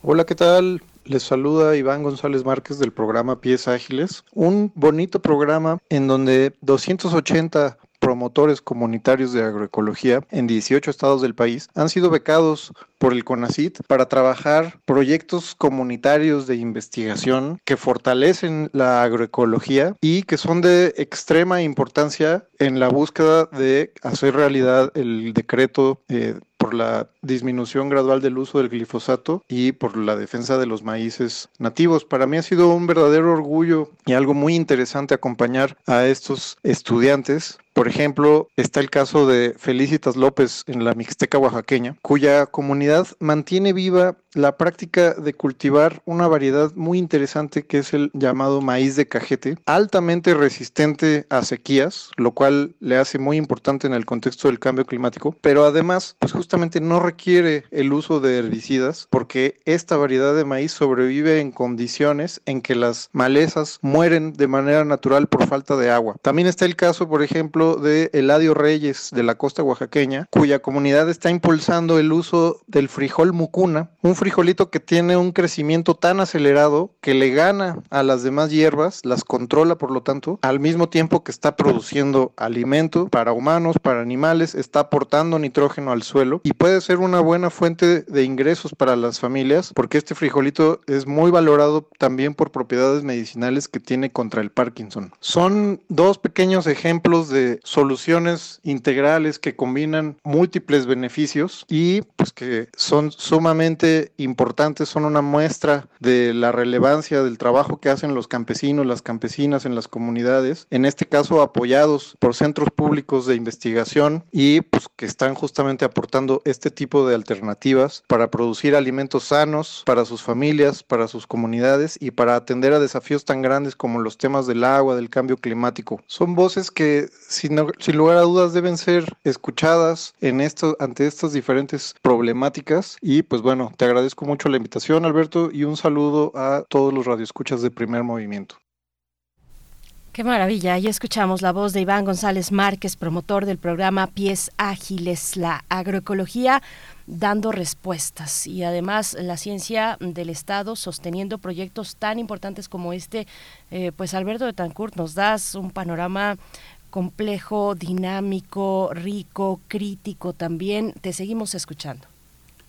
Muchas gracias, Berenice. Pues yo creo que ahí están las semillas de una transición agroecológica que reconozca saberes y prácticas que existen en nuestro país, que son milenarias, pero que están continuamente en actualización. Yo creo que la gran fuerza eh, de la que depende, digamos, o en la que se sustenta el impulso de un nuevo paradigma para la producción de nuestros alimentos, para la conservación de nuestra biodiversidad, pues están millones y millones de familias campesinas mexicanas que ya llevan a cabo estas prácticas y que requieren del apoyo del Estado, que requieren del apoyo de, de los gobiernos en las distintas escalas, federal, estatal, municipal, y que requieren también de sensibilidad, solidaridad, por parte de quienes vivimos en las ciudades que también jugamos un papel fundamental. Y yo creo que quizá ahí, pues, el gusto, la valoración por nuestros maíces criollos pues juega un papel fundamental. Le mando un saludo a Quetzal Argueta, hasta Morelia, Michoacán, a todos nuestros amigos que nos hacen el honor de escucharnos allá. Desde luego también a Iván, que se encuentra en Oaxaca, que ayer tuvimos dificultades para entrar en contacto porque se tuvo que ir a comunidad a trabajar. En la conversación que yo tuve con Quetzal, él me decía que está trabajando en un texto eh, que se llama, eh, que está relacionado con, digamos, los precursores del ecologismo mexicano. Y que en ese texto, pues él ha descubierto que la defensa de la de lo que ahora llamamos agroecología es por lo menos centenaria en nuestro país. Claro, las prácticas agroecológicas son milenarias, aunque el concepto sea contemporáneo, digamos. Pero la reivindicación de esas prácticas, dice él, pues por lo menos es centenaria. Y me contó de participantes en la Revolución Mexicana o en las épocas posteriores que pues han reivindicado estos saberes tradicionales. él habló, por ejemplo, de cómo en los años 30, en esta conversación que tuvimos, de Alba, un agrónomo, escribió un texto muy interesante que yo espero poder conocer próximamente, en el cual inventó un diálogo de un campesino que pregunta qué va a hacer si compra un tractor y se le descompone. Y cómo buscaría una refacción y cómo el tractor generaría dependencia. Yo conozco los trabajos de un amigo historiador, Jorge Ocampo, sobre el tema de la importación de tractores que impulsó Venustiano Carranza. Y cómo el uso de tractores que aparentemente pues implicaba un gran salto tecnológico, en realidad generó una serie de problemas muy grandes porque estos tractores están diseñados para las grandes planicies estadounidenses. En un lugar donde los agricultores tienen superficies enormes, no como en México, donde la gran mayoría de los agricultores tienen en promedio una hectárea y media. Creo que es más del 60% de los agricultores que producen así, y muchos de ellos en laderas, en territorios muy inclinados, donde un tractor pesado se voltearía. Y además, pues también con el, con el, no digo que no se usen los tractores, desde luego, lo que estoy diciendo es que qué interesante es asumir y estudiar la necesidad de los procesos de domesticación de la tecnología. El trabajo de Jorge Ocampo que yo refiero, que he mencionado antes, eh, habla de los tractores UNAM, unos tractores pequeñitos que se desarrollaron en la década de los 70 que podían ser reparados por cualquiera que supiera arreglar un Volkswagen y que no requerían pues estar dependiendo de grandes empresas transnacionales para estar esperando la refacción. Este, este diálogo que inventó de Alba es una reflexión respecto a cómo podemos potenciar una agricultura mexicana podríamos decir incluso cómo potenciar lo que podríamos llamar una agroecología mexicana. Y algo, Berenice Miguel Ángel, que a mí me gustó mucho en la conversación con Quetzal, es que él me decía que a veces cuando uno toca estos temas, nuestro imaginario rápidamente arma la escena de modernizadores contra arcaicos, como si se tratara de la oposición entre quienes sí creen en la tecnología y el progreso y la ciencia y quienes piensan regresar al pasado, sin darse cuenta de todo lo que ha ocurrido en el ámbito científico-tecnológico. Obviamente esa no es la postura. Y a mí me gustó mucho cómo lo explicó Quetzal, porque él, cómo me lo contó a mí, porque él me decía, y coincido con él, que se trata más bien de dos tipos de modernidad. Una modernidad, vamos a llamarles allá, el adjetivo ya lo pongo yo ahorita nada más con fines gráficos, pues vamos a decir, una, una modernidad bárbara, una modernidad salvaje, que no se tiente el corazón para explotar la, la fuerza de trabajo, que destruye la organización comunitaria, que envenena los ríos, las montañas, la tierra, los mares, el aire, y una modernidad comunalista, inteligente, intergeneracional, con otra ética de conocimiento en la que las semillas del maíz, en vez de patentarse y ponérseles una etiqueta y prohibirse que las usen los demás, forman parte de un conocimiento que circula libremente porque lo hace bajo la concepción de que el conocimiento debe servir para el bien común. Entonces me gustó mucho, a mí por lo menos me ayudó mucho la explicación de Quetzal en el sentido de que no es modernos contra arcaicos, sino la competencia, digamos, la polémica científica entre dos formas de desarrollo de la ciencia y podríamos decir incluso entre dos formas de modernidad. Sí, Alberto. Es, muy impresionante bueno, escuchar esta, calidad, esta calidad de reflexión porque nos obliga a pensar cómo, han sido tomadas un conjunto de herramientas, cómo han tomado ciertas formas de articularse con la, con la realidad más básica en la que solo uno tiene un cuerpo y lo que pasa afuera tiene que ver con el calor, la lluvia, una serie de elementos en las que mucho de lo que tenemos no sirve más que para mediatizar pues una, un, tránsito en él. Pensaba, un amigo me hizo una crónica muy interesante de lo que pasó en Barcelona cuando fue este, este llamado a la, a la autonomía de la, de la región, de toda Cataluña, y la, la, partida de grandes empresas que dejaron, dejaron todo este mundo, una ciudad como Barcelona, una ciudad tan cosmopolita, sola, ¿no? sin bancos, sin nada y de pronto como por supuesto no es el campo pero de pronto una comunidad se quedó solo con el catalán, Alberto, ¿no?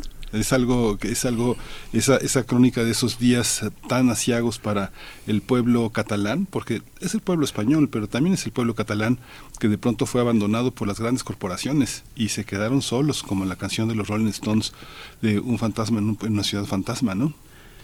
Híjole, Miguel Ángel, yo traigo aquí en mi morral el libro Todo va a mejorar de Almudena Grandes, que me imagino que ustedes que son lectores voraces ya, se desvelaron terminándolo, yo apenas estoy empezando, pero pues es la crónica de una empresa que se organiza para suplantar a un partido político y convertirse en el gobierno de un país extraño, en el que muere el Internet y solamente te puedes comunicar por el celular 7A.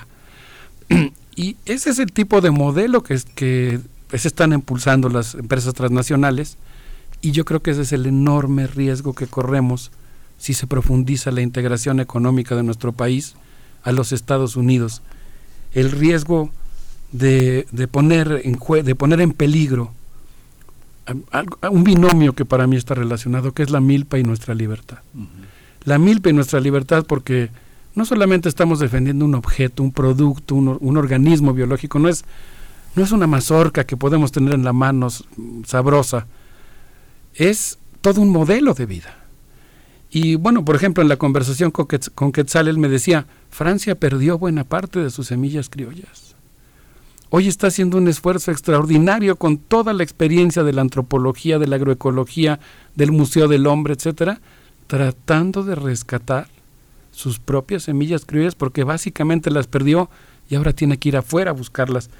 Yo por eso pienso que en el fondo pues estamos viendo los perniciosos efectos biológicos, ambientales y sociales del libre comercio y que lo que estamos defendiendo cuando por ejemplo nos oponemos al glifosato no solo tiene que ver con moléculas, tiene que ver con organización social, con poder social y con gustos. Ayer en la conversación con, con Quetzal, algo similar ocurrió con, con Iván, pues me decían, una de las cosas que nos protege mucho es nuestro gusto por la comida mexicana. Mientras nosotros sigamos deleitándonos con los manjares de la comida mexicana, pues de manera natural le vamos a dar aire, un poquito de respiro a nuestros maíces, pero tenemos que actuar muy categóricamente en materia política para exigirle al gobierno que se mantenga firme en lo ya conquistado e incluso que se amplíe más. Y yo veo con mucha preocupación como un gran peligro para nuestro país toda esta vocación integracionista que me temo nos va a arrollar y sorprender y dejar atónitos en la próxima cumbre de América del Norte, en algo que desde mi punto de vista va a constituir un gran contrasentido en términos del cambio y la búsqueda de soberanía por la que hemos por la que nos hemos empeñado muchos mexicanos. Gracias Alberto Betancourt. Se nos acaba el tiempo, eh, pero bueno, decir que solamente con lo que tú empezabas, este llamado incluso hacia afuera, hacia eh, oídos que se encuentran en Estados Unidos, hacías este llamado para cerrar filas. Hay que decir que son dos, fueron en un inicio dos senadores republicanos, dos senadores republicanos los que presionaron a través de una carta que tú comentaste la semana pasada, presionaron a la representante comercial de Estados Unidos eh, ante este plazo eh, para la prohibición progresiva del maíz transgénico fueron dos senadores eh, republicanos. Y hay una base electoral también en algunos estados eh, de la Unión Americana con estos grandes propietarios de tierras que están a su vez eh, pues siendo captados, esas necesidades están siendo captadas por el Partido Republicano, por los conservadores en Estados Unidos y en el mundo. Están sabiendo capitalizar el conservadurismo, esas demandas sociales. Entonces hay que, hay que ir, hay, hay que acompañar, hay que sumarnos a esta, a, esto que, que, mencionas, a, sumarnos eh, con frente al gobierno de México, exigirle esta defensa y también ver cuáles son las amenazas externas que son muy poderosas y muy fuertes en un contexto bilateral eh, y bueno, las elecciones, vaya, podríamos extender mucho más además esta, esta cuestión. Alberto Betancourt, se nos acabó el tiempo, nos vamos a despedir con música. Se nos acabó, tenemos que defender nuestra soberanía con nuestros propios medios, pero también tenemos que hacer alianzas con esa tradición ambientalista norteamericana que viene desde Ralph Waldo Emerson, de Henry David Thoreau, de la desobediencia civil. No estamos solos y no estamos indefensos y en esta lucha no nos queda más que triunfar. Un abrazo muy cariñoso para todos nuestros radioescuchas. Gracias, Alberto Betancourt. ¿Qué tal si escuchamos a, Iraida Noriega con esto que se llama Arenal? Arenal. Nos vamos con esto. Gracias, Joaquín Salvador. También saludos a Milpalta.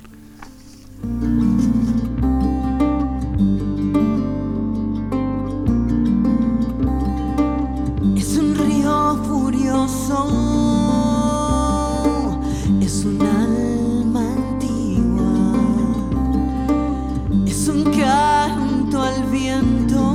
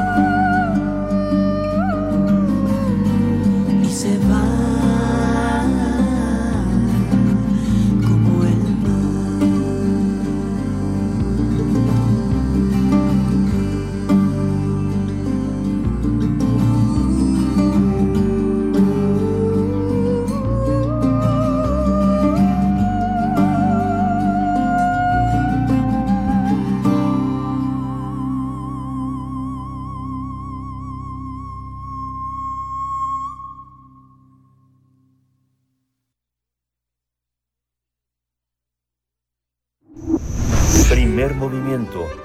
Hacemos comunidad en la sana distancia. Libertad, seguridad, salud, identidad, alimentación, libre desarrollo de la personalidad, educación. Pensar nuestros derechos humanos.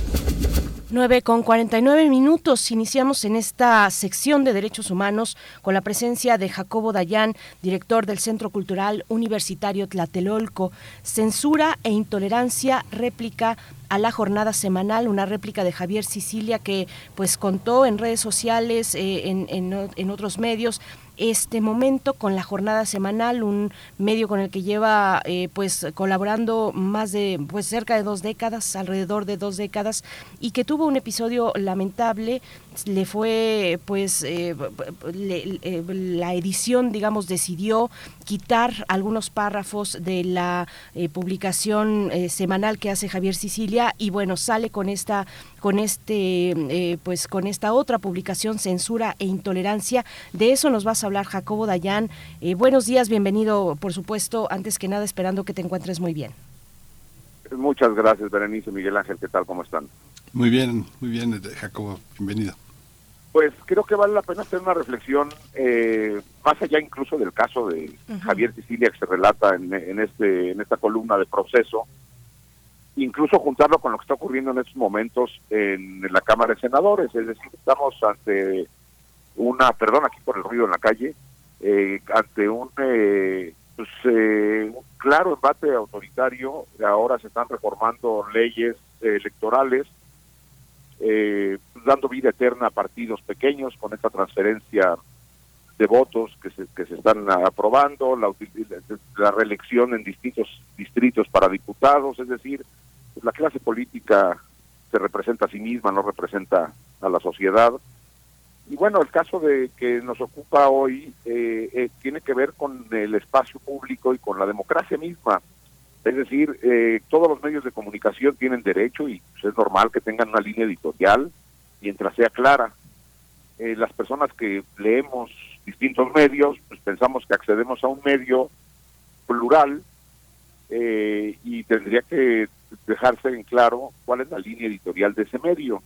Es- Es evidente que la jornada, en este caso en, en su suplemento cultural, la jornada semanal, no tolera ningún espacio de crítica al gobierno, lo tendría que ser explícito. Y lo que decidió hacer fue eh, publicar un texto de Javier Sicilia, cercenando un párrafo en donde hacía una, pues, Javier hacía una reflexión acerca del Evangelio y el poder, como estos discursos eh, o esta utilización del Evangelio y el poder ha sido perverso durante la historia y utiliza un ejemplo con el caso actual del gobierno de Andrés Manuel López Obrador y sin avisarle a Javier deciden cortar un párrafo. Es decir, el medio de comunicación decide qué, par- qué párrafo no, no debe de ir impreso en su, eh, en, su suplemento sin avisar al autor. Evidentemente Javier renunció, pero me parece que la discusión y la reflexión tiene que ser mucho más profunda. El espacio público, la discusión pública, eh, está sujeta a caprichos editoriales de ese tamaño, a menos de que la jornada haga pública su línea editorial diciendo en este medio de comunicación, y es lamentable que sea particularmente la jornada, eh, bueno, dejó de serlo desde hace ya to- todo este gobierno, un espacio de reflexión plural y crítico. Eh, si, si hiciera explícita su, su rechazo a publicar cualquier atisbo de crítica a este gobierno, pues la gente que lee ese medio sabría a qué se acerca y decirle a las personas que colaboran en ese medio no se tolera la crítica, aquí solamente hacemos propaganda.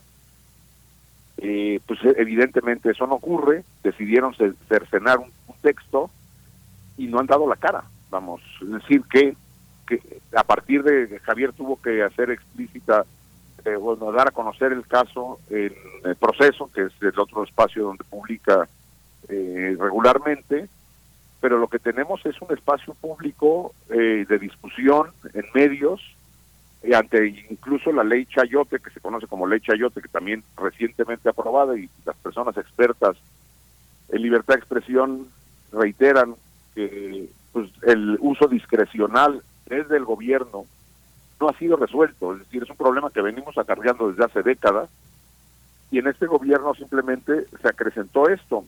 Los recursos multimillonarios que han llegado a la jornada pues, se explican claramente con estas eh, decisiones editoriales eh, como se, se hace explícito en el caso de, del texto de Javier, donde, repito, se publicó el texto, pero se, se engaña a la, a la audiencia, a, a los lectores, eh, cortando eh, fragmentos de él sin consultar con el autor. Me parece muy, muy grave. Repito, repito, los medios tienen todo el derecho, los medios privados, los públicos, en teoría tendrían que ser neutrales, de tener líneas editoriales claras pero no lo tenemos. Entonces, estamos ante un deterioro de, de- la discusión pública, de un deterioro de la libertad de expresión, un deterioro democrático y pues, aparentemente sin reacción alguna. Vamos, el texto de Javier tendría que haber generado una reacción eh, contundente en, en la discusión pública, más allá del caso de Javier. Es decir, los medios de comunicación cuál es el papel de los medios en una democracia, porque pues, aparentemente los medios pueden decidir lo que cualquiera este, escriba o diga, o qué se puede poner o no poner. Me parece que no es, no es menor ante, en el entorno en el que estamos, donde, se, repito, se está aprobando una reforma electoral sobre las rodillas, que pues también eh, eh, apunta en, línea opuesta a un fortalecimiento democrático y simplemente estamos ante un embate autoritario. Eh, no, no hay otra manera de decirlo. Jacobo Dayan, bueno, por supuesto que naturalmente hay un trabajo editorial, sin duda, eh, en todo medio de comunicación. Sin embargo, pues coincide que este párrafo, primero lo que ya nos has comentado, no hemos tenido explicación de proceso, y, de la jornada. Eh, de, la jornada, sí, perdón. Proceso fue, alberga la columna donde eh, Sicilia hace esta denuncia precisamente, de la jornada, discúlpame. Eh, no hemos tenido esa explicación por parte de la jornada y coincide que este párrafo extraído pues hace una crítica al presidente de la República que voy a, voy a leer, voy a leer rápidamente, no todo el párrafo, sino la segunda parte donde se centra particularmente la crítica al presidente y dice de esta manera, en México, siguiendo el el modelo de las democracias cristianas resurgió con el PAN y recientemente bajo esa cosa amorfa que llaman populismo en López Obrador. Su discurso, un masacote de lecturas sociológicas del Evangelio y de manuales socialistas para párvulos, lo ha convertido en un hombre que, como un Dios providente, conjunta el poder con la, con la perversión de la caridad. Conjunta el poder con la perversión de la caridad, la dádiva y la clientela su poder, como en los tiempos más oscuros, se ha vuelto inmenso. Hace pensar en el peor Savonarola o en los inquisitor, inquisitores de la colonia. Es, digamos, la parte más, más dura, podría decirse, de este extracto que fue extraído, de este eh, párrafo que fue extraído por parte de la jornada. Eh, ¿Cuál es el comentario de cierre? Bueno, que en realidad ya tenemos un par de minutos contigo, Jacobo Dayan, por favor, para, para este tema. Sí, y, en este caso vamos más allá de si se está de acuerdo o no se está de acuerdo con, con, la, con eh, la opinión del autor, la discusión es esa. El medio de comunicación no puede cercenar un texto eh, a menos de que lo haga explícito, repito, y que la gente que colabore ahí eh, sepa cuál es la línea editorial. Entonces, aquí no se tolera ningún tipo de crítica, punto pero lo que hacen es, es, es recortar el texto y engañar, engañar no nada más al autor, porque evidentemente no se le avisó, sino engañar a sus lectores presentando un texto que no es el que el autor envió al medio. Es decir, hay, hay un problema ahí ético del medio en varias líneas, en libertad de expresión y en engaño a sus propios lectores. Pues, pues sí, eso es muy grave, Jacobo Dayan, y bueno, esperamos esta explicación de la jornada. Se nos ha acabado el tiempo, te agradecemos que lo pongas en la mesa esta mañana y bueno, eh, te deseamos lo mejor. Ya no nos encontraremos este año, sino hasta el siguiente. Te deseamos lo mejor al cierre de este 2022 y bueno, nos estaremos escuchando, si así eh, nos lo permites, el próximo año. Muchas gracias. Igualmente a ustedes, abrazo. Hasta pronto. Pues ya, se nos acabó, se nos acabó el tiempo. ¿Nos vamos a despedir con música? Nos vamos a ir con música, bueno, sí, ya con un pedacito nada más, son las 9 con 59 minutos ya para despedirnos de este jueves y encontrarnos el día de mañana eh, a cargo de Billy Joel. Es con lo que nos vamos y ya suena al fondo. She's Always a Woman es lo que ya estamos escuchando. Miguel Ángel, gracias, gracias al equipo, a ustedes por supuesto por su escucha. Gracias, esto fue primer movimiento. El mundo desde la universidad.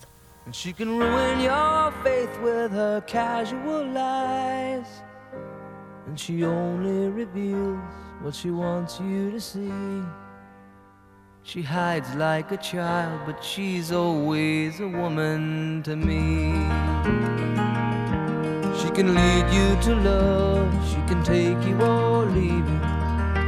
She can ask for the truth, but she'll never believe. And she'll take what you give her as long as it's free. Yeah, she steals like a thief, but she's always a woman to me. Oh, she takes care of herself. She can wait if she wants. She's ahead of her time.